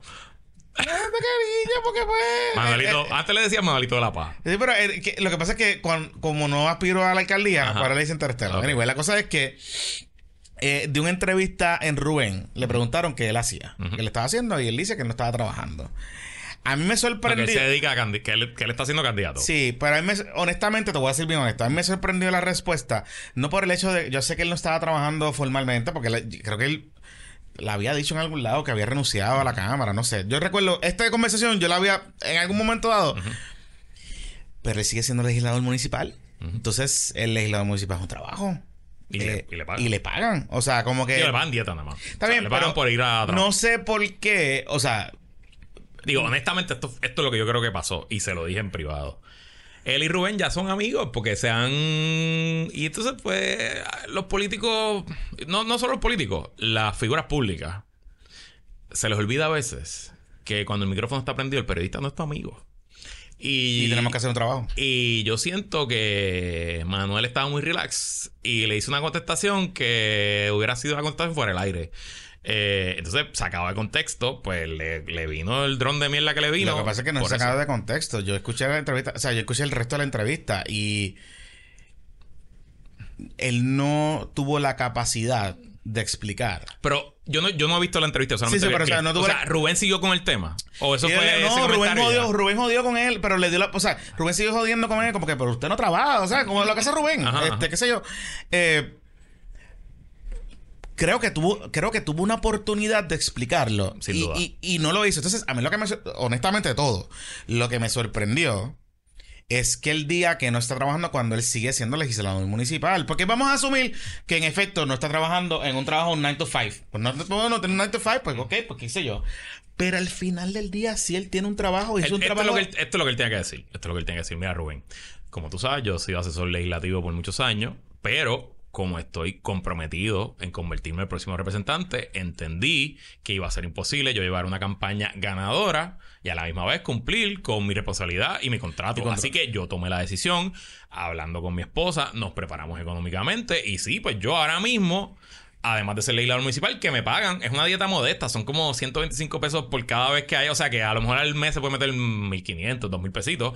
Pues nos preparamos económicamente. Su esposa trabaja, mi esposo está cargando con la responsabilidad financiera y yo estoy dedicado, alma, cuerpo y corazón, a ser el próximo representante y servir a las comunidades del precinto 4. O no tenía que decir, o- o- oye, o más sencillo, es decir, si yo soy legislador municipal. Y también, exacto. Y ya está. Y y punto se y- acabó. Porque al final del día, si tú miras quién es su competencia, Víctor Pared, que es el representante, que cobra un salario por ser representante, Adriana, la candidata de la alianza, trabaja con Denis Pérez, o sea que esencialmente, Denis Márquez, perdón, o sea que esencialmente él es asesora legislativa y no sé quién es el de Proyecto de Dignidad. Pues no hay problema, porque al final del día de eso se trata. Lo que pasa es que el problema es que como ahora hay en ciertos corillos... No, claro, porque ahora no se, ahora los políticos tienen- no pueden trabajar, Sí, no pero pueden no, pero cobrar, pero yo pueden- creo que no, yo creo que no es ni el tema de cobrar ni trabajar, porque nosotros le hicimos la pregunta a Juan Dalmau. A Juan y la es el tema, el tema, es el tema de como hay, volvemos, el surgimiento de la nueva derecha, los algoritmos y toda esta vaina, eh, porque ahí estaban los de izquierda. eh, No, era- eso empezó Sammy Cepeda y después de Sammy Cepeda son el, agarró- el disgruntled Poquit, ex Poquit, ahora es Ajá, exacto. Y, y que ha sido asesor legislativo y trabajado en política y en gobierno toda la vida, pero ahora parece que que, son perdió. malos. Y que perdió, y que que perdió ser candidato y perdió en primaria. Y Ah. parece que ahora son malos. Y eso, pero agarró, empezó por ahí y después lo agarró Foquito. Entonces, así que. Eh, se unieron, se Exacto, unieron, se unieron ahí. Entonces, se unieron la eh, izquierda, de la izquierda y la derecha. la derecha. Ahí, ahí el, el Eh, Virtue Theory se vio. Ok, pero entonces, importante sobre este asunto. Yo puedo entender lo que Foquito está planteando. Yo- y de hecho, puedo hasta coincidir. Eh, ¿Verdad? Esta cosa de los resúmenes, las experiencias profesionales y, y que tú aportas a la mesa para tú, etcétera, o lo que sea. Ahora, ahora, eh, a Foquito se le olvida, y a todos estos curiosos se le olvida, que nuestra constitución lo que dice es unos requisitos básicos. No le dice, eh, dice proficiencia, hablar inglés, español, este, da y, Y vivir, y si tú vas para presidente, vivir en el área. Y saber leer y escribir, that's it. Esas son. Se acabó. Ah, que usted quiere Ay, que bueno, la. Ser ciudadano americano. Está bien, pero eso. Uy, americano. Ser ser ciudadano americano. Ajá. Ok, si usted quiere añadir requisitos adicionales o lo que sea, pues hay que someter una enmienda a la constitución. No, y te voy a decir otra cosa ya en mi rol como consultor político. Que tú tengas 30 años de experiencia en tu campo, el campo que sea, vamos a decir el campo de foquito, de manufactura, temas industriales, temas de, ciencias vivas, temas complejos, De decreto contributivo. no te hace un buen político. Porque ser político es una profesión como cualquier otra que requiere destrezas. Claro. Eh, requiere preparación, requiere juego de piernas, requiere eh, manejo de crisis, requiere liderazgo que tú, que tú puedas ahí- inspirar a las personas. Pero ahí tengo que decir que la, el- la pelea aquella de los resúmenes de Pablito y. Davila- y Davilita y toda la cosa, en parte hay algo eh, que la gente está diciendo, ah, pues vamos a mirar los resúmenes de la Seguro, gente. claro. Which is fine. Yo no tengo ningún problema con eso. Pero, ojo, volvemos, Corillo. Eso no significa que ese es el requisito para ser político. O sea, para, para aspirar a un puesto. Por eso, pero que también un poco, y yo lo que quiero a nuestra audiencia que no dice sofisticada, que le gusta la política y se llevan aquí con nosotros que llevamos casi para dos horas, le gusta la política con cojones. Hoy estamos, hoy estamos en plan de contingencia. Hoy estamos en plan de, con hoy estamos en plan de contingencia, amor. Eh, Estamos en plan de contingencia, amor. Lo que quiero decir que si la razón para usted votar o no por un político es porque ese político se dedica a la política o viene de otro lado, pues les tengo que decir que probablemente eh, usted nunca va a escoger un político ganador porque honestamente esto es bien fucking difícil. Ser político es bien fucking difícil, bien sacrificado. Te pones tu vida personal completa, pones tus finanzas personales completas, tienes que estar disponible para todo el mundo, no solo para los medios. Olvídate de los medios, tiene que estar disponible para la gente que vive donde tú representas, tiene que estar disponible para los donantes, tiene que estar disponible para intereses, para grupos, para grupos buenos, grupos malos, grupos regulares, tienes que estar punto. Tú, tú pierdes control de tu calendario, control de tu finanzas, control de tu vida, esencialmente. Y si usted quiere que ese político sea político efectivo, porque eso es para ser un político que gane y que sea un político que después lo religen y que a quien religen a los políticos efectivos, que también trabaje 40 horas a la semana, tenga un 9 to 5. Pues honestamente no, no va a aparecer. Yo no, sé si, yo no sé si- pero yo no sé si la gente quiera, yo no sé si, yo no sé si es que quieran que trabaje siendo, haciendo campaña. Yo pienso que, yo pienso que es un tema, yo, yo honestamente, honestamente, yo pienso que es un tema de la capacidad que puede tener o no alguien que aspira a un puesto electivo, que es parte de la evaluación que uno tiene que hacer como elector. O sea, yo te puedo adjudicar eso. O sea, yo te puedo adjudicar que alguien me diga, yo quiero ver el resumen de Manuel Calderón Cerame, o quiero ver el resumen de Pablito, o quiero ver el resumen de Juan Dalma, o de, o de eh, Adriana Gutiérrez, eh, y, y- y compararle y preguntarle sobre eso. O, o Sí, que como di- dijo Dalmau aquí, una cosa es ser político de carrera, otra cosa es ser politiquero de carrera. Pues usted decida. Claro, exacto. Y entonces, pues eso es una cosa. Pero volvemos. Aquí lo que está detrás de todo esto es. Porque yo veo el foquito este y al otro pájaro diciendo, no, pero es que nosotros necesitamos que, políticos preparados. Es que eso no es lo que dice la constitución. La constitución no habla. El político tiene que ser un PhD. No, la constitución precisamente, eh, The Founding Fathers lo que pensaron es que las cámaras tienen que ser representativas del pueblo. Correcto. Y que lo único que exigieron es que pues, hay unos requisitos de edad porque se entendía en ese momento que con la edad venía una madurez, una sapiencia, una, una naturaleza de poder dialogar, de poder debatir. Había un montón de legisladores que fueron legisladores excelentes en nuestra historia, que no tenían ni cuarto año, pero fueron porque, porque hablaban bien, tenían una experiencia de vida que traían a la legislatura. eran grandes políticos. Claro, entonces volvemos. Vamos, o sea, estamos. Yo sé que queremos ser reaccionarios, queremos coger los likes, queremos coger el engagement, pero cojo, vamos a traer los temas bien. De acuerdo. Vamos a bregar con las cosas. Y- y y, el- vol- y- y sí, Calderón Serra me cometió un error. Y creo que fue un papelón. Y creo que inclusive la contestación a Foquito fue más papelónica. Pero, nada, esto es cosas de política. Un día a la vez. Por eso, y, eh, lo, que, lo que le dije en privado también lo digo, pues es una crisis de una semana, sigue con lo próximo. O sea, esto no debe alterarte ni cambiarte un plan de campaña que va muy bien, que yo creo que va bien camino al muchacho y nada, que las cosas pasen. Eh, pero, de nuevo. de suerte, nuevo. suerte tuvo que Víctor Pared es tan malo y tan mellado que, que no le contestó. Eh, Porque Víctor Pared hubiese aprovechado. Si hubiese sido Víctor, yo me voy. y lo tampoco, y tampoco Adriana, yo creo que Adriana no ha salido. no, no no, ha salido. Este, Adrián estaba haciendo campaña estos días, pero no Sí, sé. vi que empezó a caminar, vi que Sí, empezó sí, a caminar. Eh, y viste que no, no puso la bandera del PIB en la, en las promos. Bueno, pues eso se lo enseñó a Calderón Por Cerame. eso, eso te digo, para que tú veas. Qué interesante. Como le odian Fochi Caca. ¿ah? Bueno, papi, hay que votar. O sea, uno tiene que apelar a, a, no la, quiero- ma- a la mayoría. Después no quiero llanto si no hay voto íntegro. La mayoría. Después no quiero llanto. Uno tiene que apelar a la Después mayoría no de su distrito. Y la mayoría de su distrito, pues no necesariamente quiere ver la bandera del PIB ni la V de Victoria en la, en la propaganda. Mira.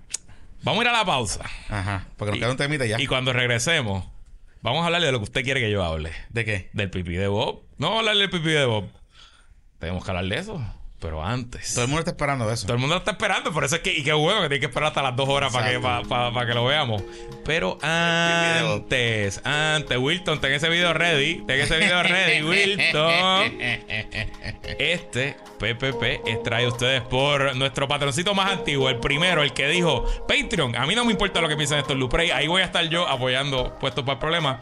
Hablo, por supuesto, de la Armería Gutiérrez en Arecibo, tu armería y club de tiro patroncito. Haz trámites para la aportación de arma o practica tu puntería en Arecibo.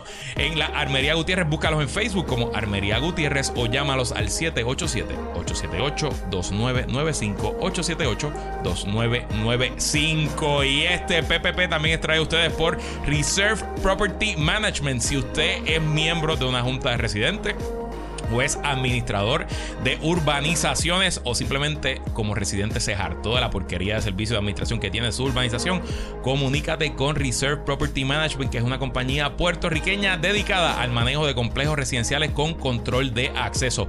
Los servicios de Reserve incluyen administrador, contabilidad, cobro de cuotas, asesoría legal a la Junta de Residentes, entre muchos otros. Cualquier problema de tu urbanización o comunidad, Reserve ya lo ha visto, ya lo ha resuelto. Comunícate al 787-200-2978, 200-2978 para una propuesta diseñada para las necesidades de tu urbanización o complejo.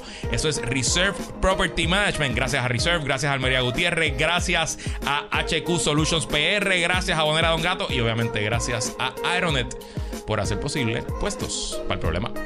Mira, Cuéntame. ¿Le viste el pipí a vos? No le di el pipiado. Ah, Claro que- ok. La verdad que. La verdad que. Este, este podcast cada vez está peor. ¿Cómo es el, el sticker ese que mandan en los chats? Este chat pasa por su peor momento. Este podcast pasa Antes por. del, del sticker de Ronnie Jarabo diciendo puñeta, como que cabrón. Este cabrón. Exacto. Así mismo. Este cabrón. Yo me sentí un poquito ahí como alarmado cuando este empezó a hostigarlo sexualmente al comienzo de la. De Yo no la- le empecé a hostigar de la- sexualmente. De, de la entrevista. No lo empecé a hostigar sexualmente. No lo empecé a hostigar Este, sexualmente. Porque después dicen, y yo, seguramente me van a borrar siempre el lunes y el sábado. Porque ellos, ellos tienen como una sesión de que yo digo que, que si Manuel Natal y el otro es guapo, porque si. ¿Cómo fue que dijo Maceta que se te pone que como, como, como un yuju cuando sacan la tapa?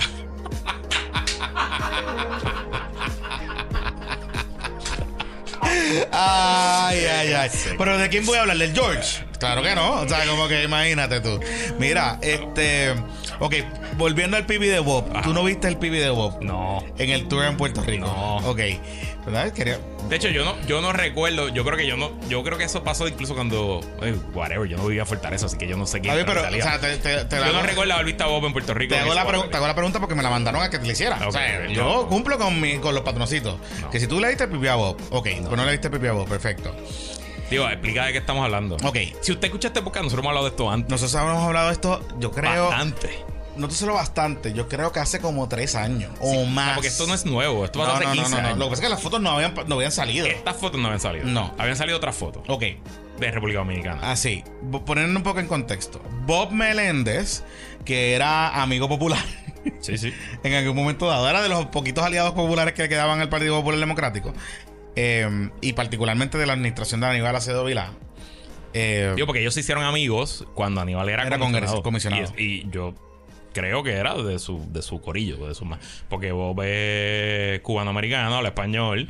eh, y de hecho, el, uno de los mejores anuncios de la campaña a la gobernación de Aníbal era una- un anuncio de congresista endosando a Aníbal y salía Ted Kennedy, salía había un de gente, y, de traía salía era Bob. Ok. Entonces, eh, resulta que el New York Post, que me encanta porque cuando ponen así los titulares de chisme son bu- buenísimos, buenísimos. El New York Post, que de hecho hemos hablado aquí recientemente porque ellos tienen una cobertura fija de Paulson. Exacto. De, De Paulson y Paulson. Y Paulson, pero más que Más de Paulson porque Paulson. El chisme de. Paulson. De hecho, eh, fue Page Six de New York Post que sacó la chillita de Paulson. Exacto, exacto, exacto, exacto. Ya, eh, eh, ellos, ellos tienen una cobertura ahí bien buena. Nada, la cosa es que New York Post sacó esta semana un dossier de fotos que se sabía de ese dossier porque yo había leído este dossier en algún momento dado, yo creo que en el New York Post cuando el otro caso, pero ellos no habían publicado las fotos Pues, importante. Bob Menéndez hoy está acusado por lingotes de oro. por recibir soborno de Foreign Nation. el gobierno egipcio y del gobierno de Qatar para adelantar los intereses de esos gobiernos en el Senado, como él es el presidente del, del, del, del comité. Era, ya no, porque ahora está, lo sacaron de presidente, aunque sigue estando en el comité de relaciones internacionales. Esto no tiene nada que ver con eso, porque él ya había sido acusado anteriormente Esto es relacionado al otro a caso. ese primer caso. A ese primer Él había caso. sido acusado eh, y un caso que al final se cae porque el jurado no se pone de acuerdo. O sea, no lo declaran ni, ni culpable ni no culpable. Fue un mistrial y el gobierno decidió no, no, no llevar el caso de nuevo. coincidió con el cambio de gobierno y el y El gobierno demócrata dijo que no voy a seguir con el caso. No, Sí, sí, fue antes. No, porque fue, se decidió el mistrial. O sea, O sea, el mistrial per- fue antes. Por eso sí, pero el periodo para considerar volver a hacer el caso, como que se expiró en el término de, pues de Obama. Es- no, no lo sé. No, Ah. no, no, porque ¿No eso fue fue, con Trump. Eso fue con Trump. con Trump? Sí, él lo acusaron así. Sí, sí, sí. Bueno, whatever. No es tan importante porque, para explicar el tema. En ese primer caso, a él lo acusan de que un donante de Florida, que era también dominicano, que creo que era dual citizen americano y dominicano, eh, pues le daba favores y lo montaba en el jet privado para sus viajes y con su novia. Eh, y algunos Que era otra novia, que no es la no, misma de ahora. esta, es esta. Es esta. Ah, ¿con esta misma? que no es la esposa ahora que está acusada. La esposa ahora es otra. Es no- eh, Por eso, pero, pero es esta la que viene a Puerto Rico. Sí, la que viene. Ah, ya, ya, ok, ok, ok, Su novia de ese momento. Ajá. Eh, y lo montaba en jet privado y lo mandaba a Punta Cana. Y entonces parece, había venido un viaje a Puerto Rico que hablábamos de esto aquí. O sea, esto no era secreto. Eh, lo que no había era la foto. Entonces, ese dossier que De hecho, sí, yo me recuerdo que en esa conversación tú hablaste de que él estuvo en la casa. sí, yo lo dije. Yo creo que yo dije que estuvo en la Sí, casa playa. Sí, sí, sí. sí, O sea, sí. no- esto no, no es secreto. Eh, y ese dossier, yo presumo que es un dossier de Opposition Research de campaña. Que yo me imagino que se lo hicieron para el 2012, que es, porque él era congresista cuando vino a Puerto Rico, él se convierte en senador. Creo que 2010, 2012 por ahí, eh, hace la upgrade a, a senador. Y yo presumo que ese dossier que estaba circulando es el típico dossier Opposition Dump que uno monta en una campaña y trata de circularlo para que saquen historias por ahí. Lo que pasa es que esas fotos son privadas. O sea, eso. son fotos que se toman en un contexto privado. Tuvo que haber alguien Que acceso a una presumo, cámara, una laptop. que presumo, porque leyendo el chisme, porque me fui a rabijo el chisme. Ajá. Esta persona de que vino con él, la muchacha, la señora, él era el chillo de ella. Ella no era el chillo de él. Él era el chillo de ella. Ella estaba casada eh, o separada en el momento que ellos vienen a Puerto Rico. Y luego eh, se dejan. Él está con otra persona, que de hecho tiene una relación con Jeffrey Epstein, con el pedófilo Jeffrey Epstein. Y eh, la señora de que viene a Puerto Rico, la que está en la foto, esa señora que usted está viendo ahí en la foto, se reconcilia con su esposo. Su esposo la perdona Después. después. Entonces, cuando uno ve la foto, los ángulos de la foto, la calidad de la foto, eso es una o una cámara digital o una Polaroid Desechable. desechable que la tiraron del Porque viaje. eso fue que como en 2006. 2007, o eso sea, fue no en había, no 2007. había iPhone todavía. Eso fue en 2007. Habían digitales, pero no, era- no eran de esto. Eh, y fíjate, y eh, la composición de color parece una cámara digital, pero ella, eh, esto parece unas fotos que alguien cogió de la casa de la señora Ujú. Y que se las dio a un investigador o se las vendió al investigador O el marido dijo aquí voy a o el este marido, eh, y vamos, y vamos Aquí a este- este. Correcto, correcto. Exacto. Porque si tú ves las fotos, es una foto no tan solo que jode al marido, que jode a ella La también, porque hay una foto desnuda ahí en la playa del gobernador. Está desnuda. la- Sí, sí, sí. Yo me di cuenta que esas fotos eran reales porque si usted ve lo que está viendo en pantalla ahora mismo, ella está eh, posando en una de las barandas de, Ese es el balcón de- de del balcón de la casa. Sí, es el balcón de la Y ves la parte de atrás, ves las palmeras, Se ves la yunque. playa y se ve el yunque. Y es, es en la dirección, esa casa está como orientada hacia el este, hacia el sur, perdón. Hacia el, o no, hacia noroeste. el sur, Noroeste. noreste, noreste, noreste. Noroeste. No, noroeste. O sea, la, la parte del frente de la casa da hacia la playa, pero hacia el noreste. Noroeste. Noreste, perdóname. So que eso queda en el mapa que enseñamos al principio.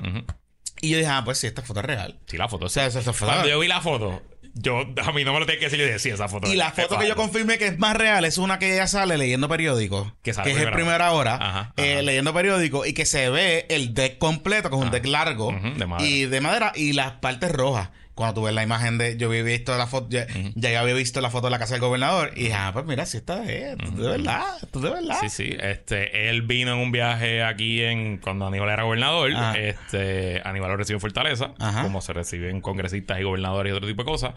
Y nada, Aníbal habló de esto hoy. No sé si Ok, queremos vamos, poner el vamos, video. vamos a hacer porque quiero. Mira, esa es la foto de primera hora. Esa fue la foto de primera hora. Ahí está, leyendo primera hora. Ajá. ¿Cómo es? Prensa como, ¿Cómo es que era el eslogan de primera hora en esa época? Eh, habla como tú. Habla como tú. Habla como tú.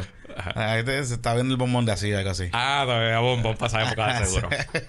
Coño, esa tradición la perdimos. La, Ah, la, la se perdimos. pierden las tradiciones. Y se pierden puertorriqueñas. las tradiciones, las buenas tradiciones. Page Six, tío, eh, eh, todavía el New York Post tiene, tiene Ellos tenían como algo de. bikini. Yo creo- ellos, tenían, algo, sí. ellos tenían No sé. algo de eso, pero ya no, yo No no, lo lo sé, tenía. no lo sé. Mira, este, ok, vamos, vamos. Eh, ah, eh, tío Aníbal ah, reaccionó. Reaccionó hoy, este, porque han barrido el piso con él. eh, entre Dávila y, Bueno, y lo que- han barrido el piso. Entonces, un poco han insinuado que él estaba allí en la casa cuando eso pasó. Bueno, eso es lo que yo he visto, que hay alguien que está diciendo que. Y nada más lejos de la realidad, incluso. De nuevo, él, ella no era la chilla de él, él estaba divorciado. Él lo va a explicar ahora, Ah. pero que él dice, a mí me la presentan como su novia y sí, almorzaron en Fortaleza. No se quedaron en Fortaleza, ellos almorzaron No en se Fortaleza. quedaron en el cuarto Kennedy No en donde, el cuarto donde Kennedy. dicen que tuvieron sexo salvaje. No se quedaron en el cuarto Kennedy. Ah, en parte, ella un poco parece que en el dossier ella había fronteado con sus amigas de ciertas cosas y Ah. parece que por ahí es que sale el asunto, pero eh, entiendo que no se quedaron en Fortaleza. Nada, vamos a ver lo que dijo y vamos reaccionando. Dale. Post publicó una historia que tiene que ver con, Eh, no sé si el audio es para nosotros. Ah, que está saliendo ahí, pero. eh, con unos, eh, situaciones Disculpen, disculpen. Sí, Lo comenté en Ok. este podcast cuando salió acusado.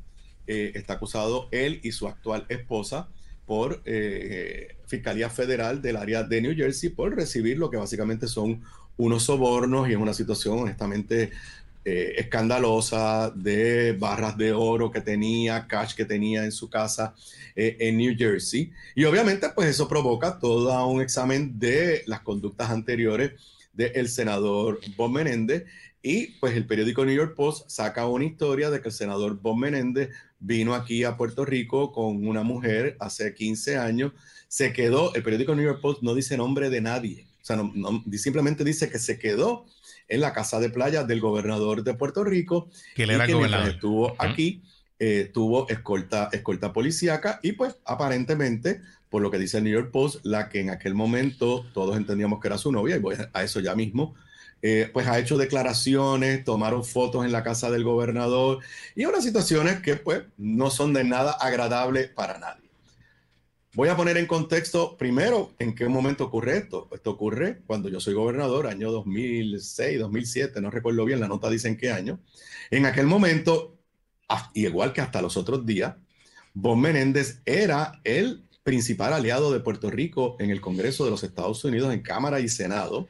De los populares. No había ninguna eh, insinuación. Oye, como los temas de Puerto Rico. el propio titular de New York Post, que lo tienen ahí, dice que esto ocurrió 15 años antes de que él fuera acusado por situaciones de, de corrupción. Y entonces la, el periódico New York Post, vuelvo y repito, ni tan siquiera menciona mi nombre.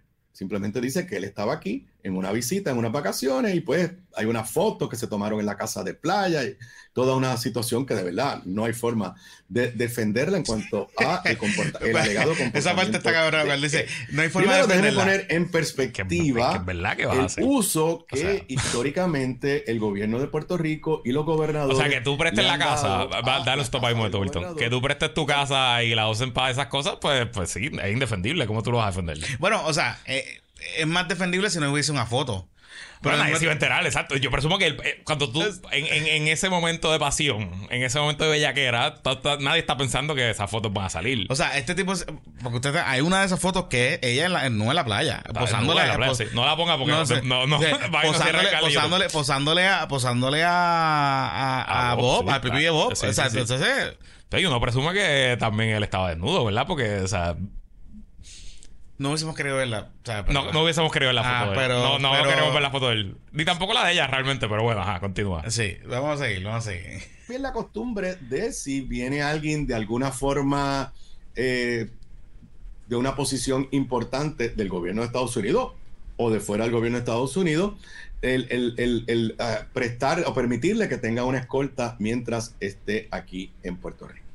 Históricamente, yo no sé lo que hacen los gobernadores ahora, pero históricamente Sí, porque parte de las cosas es de que playa del han atacado a Aníbal porque la había- le dieron escolta a Bob cuando vino. Ah, bueno, eh, JD sugirió que la casa la cerraran y le dieron los chavos para las escuelas públicas.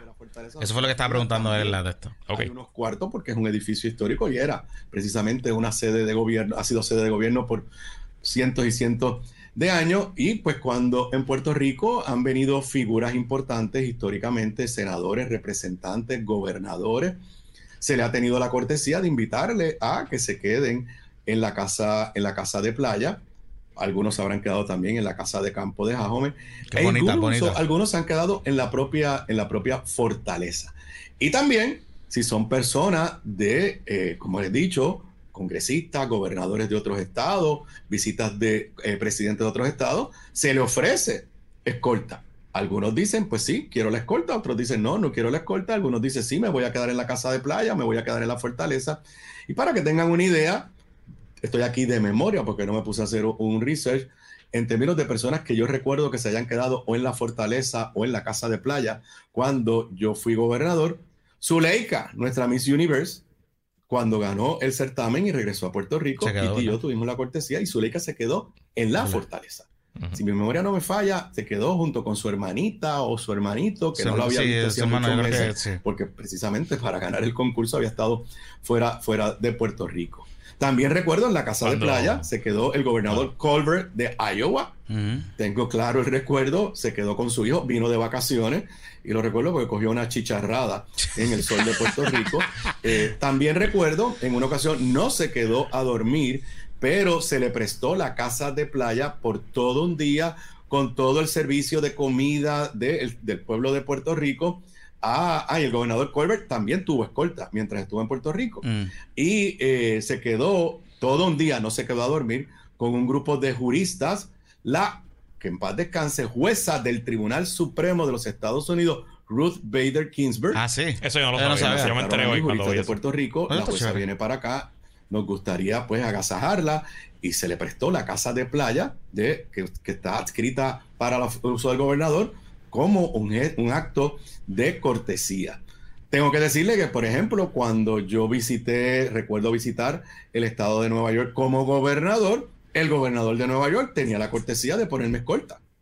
Es más, no se me olvida el nombre de la escolta que siempre nos ponía, era apellido Fabricio.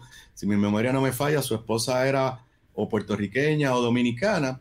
También recuerdo en una ocasión que Piti estaba de viaje Mm. precisamente buscando universidades con Gabriela y fueron a ver varias universidades y el gobernador de New Jersey se enteró que estaban por allí. Yo no estaba, pero ella era la primera dama y se quedó en la casa sede del gobierno, una que tiene el gobierno, la oficina del gobernador de eh, New Jersey, cerca o en los predios de la universidad. Esa debe ser la casa de que. Y esto es bien sencillo. Donde Si vieron cogieron a Puerto también si en la vieron playa en un cierre de, si del gobernador de un estado a Puerto Rico, ya sea de visita o en un viaje oficial, oiga, usted no, número uno, usted no quiere que lo asalten por ahí, que tenga un incidente y sea la historia de primera Sí, plana en todo eso es Estados verdad, Unidos pero, está bien. Pero, Y O sea, en segundo lugar, vamos. precisamente para Eh, eso. da- está dale la un break casa ahí, de playa. Wilton. Dentro de mi no objetividad sobre este tema, porque estamos hablando de mi tío. ok, tengo una pregunta. Ah. No, él no, no lo comentó. Creo que no, no entró en eso. Pero el pipi de Bob usó el servicio de, de, de- de comida de la casa. No lo sé. O sea, porque en las fotos no se- ve que estaba así. Yo se- te voy a decir en mi experiencia. Ajá. Eh, él nos prestaba esa casa a veces, sobre todo cuando estaba fuera de Puerto Rico. Él tenía costumbre de irse de vacaciones siempre Semana Santa. Irse de Puerto Rico era bueno, una manera de descansar. El, el gobernador de Puerto Rico no es una persona mundialmente conocida, así que te puedes ir a cualquier sitio y tienes una vida más o menos normal. Y él nos prestaba la casa a la familia. Y yo me quedaba ahí con mi mamá, con mi abuela, con mis hermanos, pero siempre era sin servicio. Y literal de que nosotros, como cualquiera, hacer compras y cosas, o sea, usábamos la cocina, obviamente, y usábamos el aire y la luz, pero el servicio era cuando el gobernador estaba nada más. Nunca, o sea, y de hecho yo hice una fiesta, y amigos, tiene que haber gente escuchando este podcast que estuvieron allí. Yo hice una fiesta grande de mis clases de Derecho en una Semana Santa. ¿Ah, sí? Y fue un party brutal y todo el mundo trajo. O sea, yo, yo le dije, "Ven, la casa está allí. Ustedes van a entrar. Yo estaba en una lista y se metieron como 60 o 70 personas. Y todo el mundo trajo un, un, un 20 tú, un, un jangueo. Eh, Esos tiempos de no social media. ¿eh? Esos tiempos de no social media, para que tú. Ah. Este, no, pero sí, había No Facebook. ya. social media. Había bueno, Facebook. pero lo que pasa es que acuérdate que había Facebook, pero si tú tenías celular, Ey, y tú no- tenías que. Sí, eh, sí, o, sí. o las cámaras bajarlo. Entonces tú No, ves la foto y dices, esta no. Y no había story. Y ahí fueron independentistas y estadistas, by the way. No, no fueron solamente Y conocidos, y conocidos. Sí, claro que sí, seguro que sí, Ah, seguro que sí. Este, conozco algunos. Sí, conoce a algunos, conoce a algunos, conoce a algunos. Vaya, yo creo que vaya. Iván fue, yo creo que Iván fue. Vaya, vaya, Este, vaya. Iván vaya. es uno de los que. De hecho, te hago un cuento en.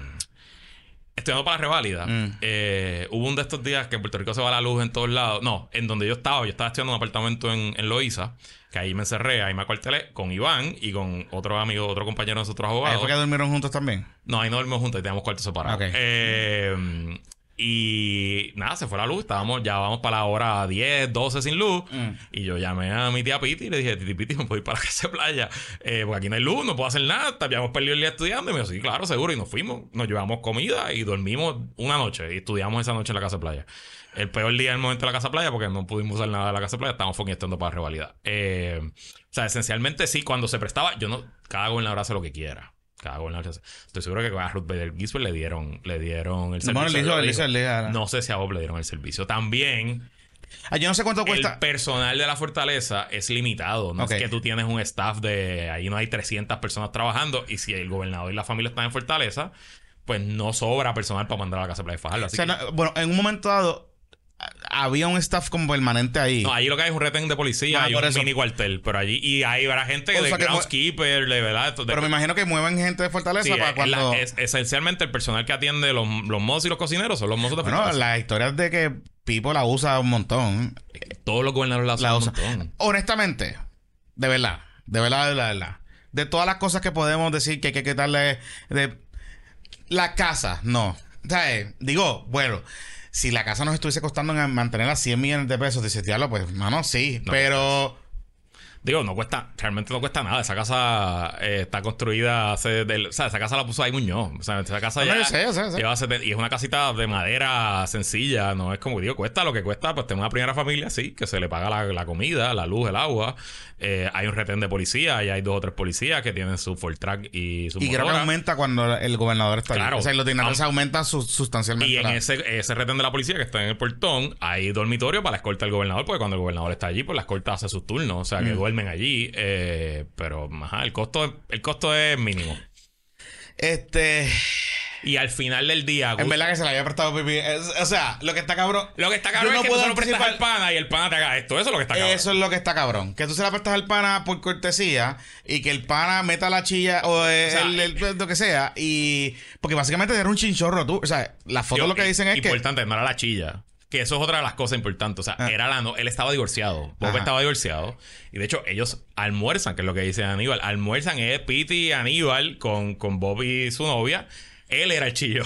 Él era el chillo. Él era el chillo de ella. Ella estaba casada, pero ¿qué carajo van a saber eso? No se le hace un background check a, a la gente cuando visita, visita la fortaleza. Sí, pero, pero, pero claramente fue un fin de semana de pasión y, y- y cosas bonitas porque fueron hasta el yunque. Sí, sí, Se sí. tiraron fotos en el yunque, se tiraron fotos en la coca. Entonces, cosas. Seguramente deben haber más fotos. Lo que pasa es que estas son las únicas que han salido. Claro, claro, Pero, pero. Creo que un poquito de enseñanza también para los gobernadores. Eh, O sea, en el sentido de que. Estoy seguro que Aníbal y Piti en paz no podían anticipar que esto era lo que iba a pasar. Claro. Pero si tú le prestas la casa, si tú no estás allí y le prestaste la casa al pana, pues puede pasar. O sea, como que ¿Qué hace la gente en casas de playa? exacto, pues dormir, eh, follar y, y, Y disfrutar la y casa y disfrutar la la, casa y darle, darle cajeta a la casa completa. Sí, sí. Tú sabes, pues, está bien.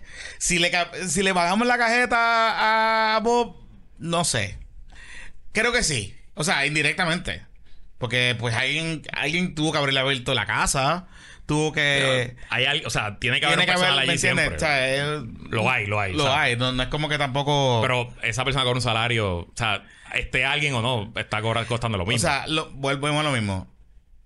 La familia, la primera familia de Puerto Rico, en general, eh, el upkeep es, fuerte, es, es porque vive en un palacio histórico. de 500 años.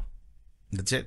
Sí, sí. Ah, no es porque uh, en el gasto nominal de la fortaleza sí se aumenta porque por ahí se meten otras cosas, Y pero yo, en mi prejuicio, en mi prejuicio, siento que es importante para Puerto Rico que nuestro gobernador, o si somos el de la República, nuestro presidente, son el host del país, son el portavoz principal del país y parte de uno lograr eh, adelantar los intereses de Puerto Rico ser un buen host Bueno, y sea- usar el favor del gobernador, el favor del ejecutivo para crear conexiones, crear relaciones, recordemos conseguir algo. favores. O sea, recordemos algo, recordemos algo. Ricky Rosselló, el doctor Ricky Rosselló corrió diciendo que iba a cerrar la fortaleza, que le iba a convertir en un museo, en una sala de recepciones del gobierno de Puerto Rico, Ajá. y que ellos iban, ellas se iban a mantener viviendo en una casa privada y que eh, iban a via- o sea, iban a, a trabajar Exacto. en la fortaleza. Hasta que yo voy allí y dijo, espérate un momento. Papá, ya tú viviste aquí ocho años, pero yo no. el, O sea, bicho, el bicho mío, nos vamos de aquí. Sí. Eh, y se vivieron el peliculón como es. Y te voy a decir una cosa, ¿verdad? Eh, la residencia del gobernador en la fortaleza es arriba nomás. es el tercer piso eh, y tiene una vista encabronada. O sea, tiene unas terrazas. Es como un mejor- apartamento, eh, imagínense un apartamento grande. en el- Eh, pero no es, no es. Digo, el lujo es que tienes mozo, ¿verdad? Y que te cocinan. Este, pero no es eh, la gran cosa en el sentido. O sea, hay, hay mucha gente que vive mucho mejor que el gobernador. Pero no tiene location. O sea, el, go- el y la gobernador. ventaja principal de tener el gobernador eh, viviendo allí es que es como vivir encima de la tienda. O sea, el- realmente el gobernador baja y está trabajando. Y eso, pues. O sea, el gobernador. o sea, el, gobernador. por ejemplo. Eh, don, don Luis Fortuño y doña. Lucé. doña Lucé. Muy probablemente la casa donde ellos vivían antes. Era mejor. Era mejor que donde cuando fueron a, a vivir gobernador. Estoy seguro que la casa de Ricky era mejor que cuando fueron a la fortaleza. O sea, eh, no sé. Lo que te quiero decir es que hay muchas cosas que tú puedes, que podemos criticar. Muchas cosas. Yo creo que hay muchas cosas. Inclusive, vamos a mirar los gastos. No estoy diciendo que no. Pero creo que las casas sirven un propósito mucho más importante para, para la posición del De primer ejecutivo del país. De acuerdo. Eh, que bueno pues De acuerdo. digo estoy seguro que es que estoy seguro que Georgie Navarro o alguien va a radicar un- va a radicar una esto va a pasar. Van a radicar una resolución y vamos a para que investiguen eh, qué sé yo el uso de la casa del gobernador que eh, eso eso va a pasar. Y dije que se investigue yo no estoy no tengo problema con eso pero Yo recuerdo que hubo un escándalo con Sila de que había comprado toallas y decían que la toalla costó 180 dólares Ah, y cuando esa remodelación que te dije al principio del programa, ese tipo de cosas. Honestamente no, yo pues no soy objetivo aquí. Yo he estado en esa casa muchas veces con Alejandro fui una sola vez a una fiesta eh, y te voy a decir, el único, el mejor perk y probablemente el único perk Ah. de ser gobernador es la casa playa. la casa de playa De verdad. Bu- Bueno, y, y los gobernadores como que, por ejemplo, a Gapo le gustaba Jajome. O más que la playa. No, usaba más la playa por los por los nenes, por los nenes. porque Igual, los nenes- igual, Aníbal, o sea, igual Aníbal. Juanqui y Gabriel Este, Ricky, Ricky usaba las dos. Sí. Eh, también. A Rosselló padre no le gustaba la casa de Jajome y la dejó perder. ¿Cómo que las dejó O sea, se, dejó- se deterioró muchísimo. No lo usó casi Ah, sí. nunca. Y sí la tuvo que remodelarla. Cuando la agarró, la agarró casi en ruina. En ocho años. Sí. Porque, bueno, porque los nenes también. El, se Claro. Y la Ricky- casa de Jajome, que de hecho, si usted fue al la famosa historia del Ford Track de Ricky fue en la casa de playa. fue en la casa de playa. Correcto. Ajá. Este, en la casa de Jajome está muy cerca de la casa donde hicimos el Christmas in July. Este, está como a tres curvas. de, de hecho, se, se ve en una de las curvas, se ve. Sí. Es una casa aún más pequeña. Este, que también nada, el lujo es la vista encabrona que tiene, que es la misma vista que tuvimos el Y que te relajas un Y poquito. pues una- un tipo de desconexión. Cambia un poquito de setting. Estás a 40 50 minutos de la fortaleza. Es que Y lo otro también, que las dos casas, la de Jajome yo creo que no se usa, pero las dos tienen helipuerto, que el gobernador puede volar allá. Pero tú sabes que la, la de la de Fajardo ahora queda un poquito mejor ubicada porque con la ruta 66 Ujú. No, ahora llegas en llegas en 35, 40 Tan menos, minutos. ¿no? O sea, y, y vas con escolta. digo, vas con Y escolta, pero, pero aunque no aunque no hubieses ido con escolta, llegas ahora con la, o sea, yo bajo de Río Grande y estoy en 20 minutos en casa. O sea, como que eh, yo he viajado a hacer, yo, yo he ido de Río Grande en Belén con los pastores a hacer el programa por la mañana y llego a Bayamón, a la emisora, en 40 minutos. Esa es la casa. Esa es la casa de, de, Sí, de la. Esa piscina no es de la casa de Jajome. No, no, No. tiene piscina. ¿No? No, no tiene, no tiene piscina. Y yo creo que esa piscina es de la casa de nosotros, la casa de Calle donde hicimos el party. Yo creo que esa piscina es, Es de la hacienda de- Es de la hacienda de mi tío John John, que es herrero, eh, Ajá. que no tiene nada que ver con el gobierno y nunca ha tenido nada que ver con el gobierno, eh, y que es una persona pues muy afortunada y que hasta se ha ganado la vida bien cabrón y pues, pues, exitoso y se construyó un super casón. Que hecho, Eh, Riquelme está hablando por ahí, que es su socio. es fue su exacto, socio. exacto. Bueno, mi tío John Joe, que estuvo aquí con nosotros hace, hace par de meses, que es el apoderado de los criollos, junto a Rick, el, mi tío John hace su dinero eh, porque fue el primer director de venta de la empresa de Rick, de Red Ventures, que son amigos desde, desde high school, esencialmente de jugar baloncesto. Pues nada más. Esa es la casa del gobernador. ¿ves? Ahí está. Y el helipuerto, si, no, si no se ve bien, porque yo creo que ya no se usa y debe estar descontinuado, es, a la de- es al otro lado de la ladera y también hay una media canchita de baloncesto ahí. Ah, la media cancha se ve. Mira la que arriba, mira la que arriba. La media cancha está allá arriba en la, en la esquina. Sí. Este, ahí se ve. Sí, sí, sí. De hecho, eh, una de las cosas que siempre le criticaron a los gobiernos de Cuba, Venezuela, Nicaragua y todas esas cosas es que eh, sus presidentes socialistas tienen retreats, tienen casas. O sea, Digo, tienen. El presidente de Estados Unidos tiene, el presidente de Francia tiene, el presidente de España Bueno, en el momento de Nixon tuvo un West Whi- White House. Claro. Que, pues, Digo, y Trump se mudaba a Maralago, esencialmente mandó, o sea, Maralago, eh, Trump le cobraba al servicio secreto las estadías de los agentes, o sea, le facturaba al- al servicio secreto para que los, los agentes durmieran en Maralago, a ese nivel. A Biden le construyeron una cosita, en la, él tiene una casita de playa en Delaware, Ah. que han construido como una estructura para que duerman los agentes y el staff, porque el presidente no viaja... Y digo, no podemos comparar un gobernador con un presidente, pero el gobernador es gobernador 24-7 también y tiene que tener acceso a las cosas que tiene que tener acceso, pero el presidente no. El presidente se mueve con un entourage de 200, 300 personas. Entre a seguridad, eh, asesores de seguridad, eh, personal médico, el que carga el fútbol nuclear para que el presidente esté ready para zumbar un bombazo en cualquier momento. Nuestro, no, o sea, nuestro gobernador no, no, no podemos equipararlo. No, no, no podemos, no podemos. O sea, aquí lo más cercano es que, qué sé yo, que mande, mande la fuerza el, echarle el gas los- rol, el rol del gobernador como huésped y como portavoz del país es un rol que requiere eh, recursos para eso, para entretener y crear conexiones. Porque, ¿cómo usted cree que un gobernador, cómo usted cree que Luis Muñoz Marín o Luis Aferré o Pedro Rosselló o Aníbal Acevedo Vilá o hoy Pedro Pierluisi logra eh, que le cojan el teléfono? Pues estableciendo relaciones. ¿Y cómo usted establece relaciones? En networking. En networking y pues sí, cenando, hablando, disfrutando, si conociendo a la familia, hablando de sus líos. Y o si sea. gana, y si gana la alianza, Van a abrir no van a cerrar, pues no van a cerrar claro. la fortaleza. Y yo estar en contra. Yo, si Juan Dalmau me pidiera un consejo, no, cierre la fortaleza, sigue allí. Además, vas a ser mejor gobernador porque la logística de mover al gobernador de su casa al viejo San Juan o a donde sea. Es una cosa que te va a quitar horas del día multiplicado por 7 días a la semana, multiplicado por 56 semanas al año, por 4 años, pues eh, eh, te hace peor gobernador. Sí. Nada. Diablo, ¿cuánto duró esto, Pepito? Dos y pico. Dos horas y 14. ¡Eh, a rayo! Pues. Déjalo ahí. Que la fuerza acompañe. Cuidado. ahí.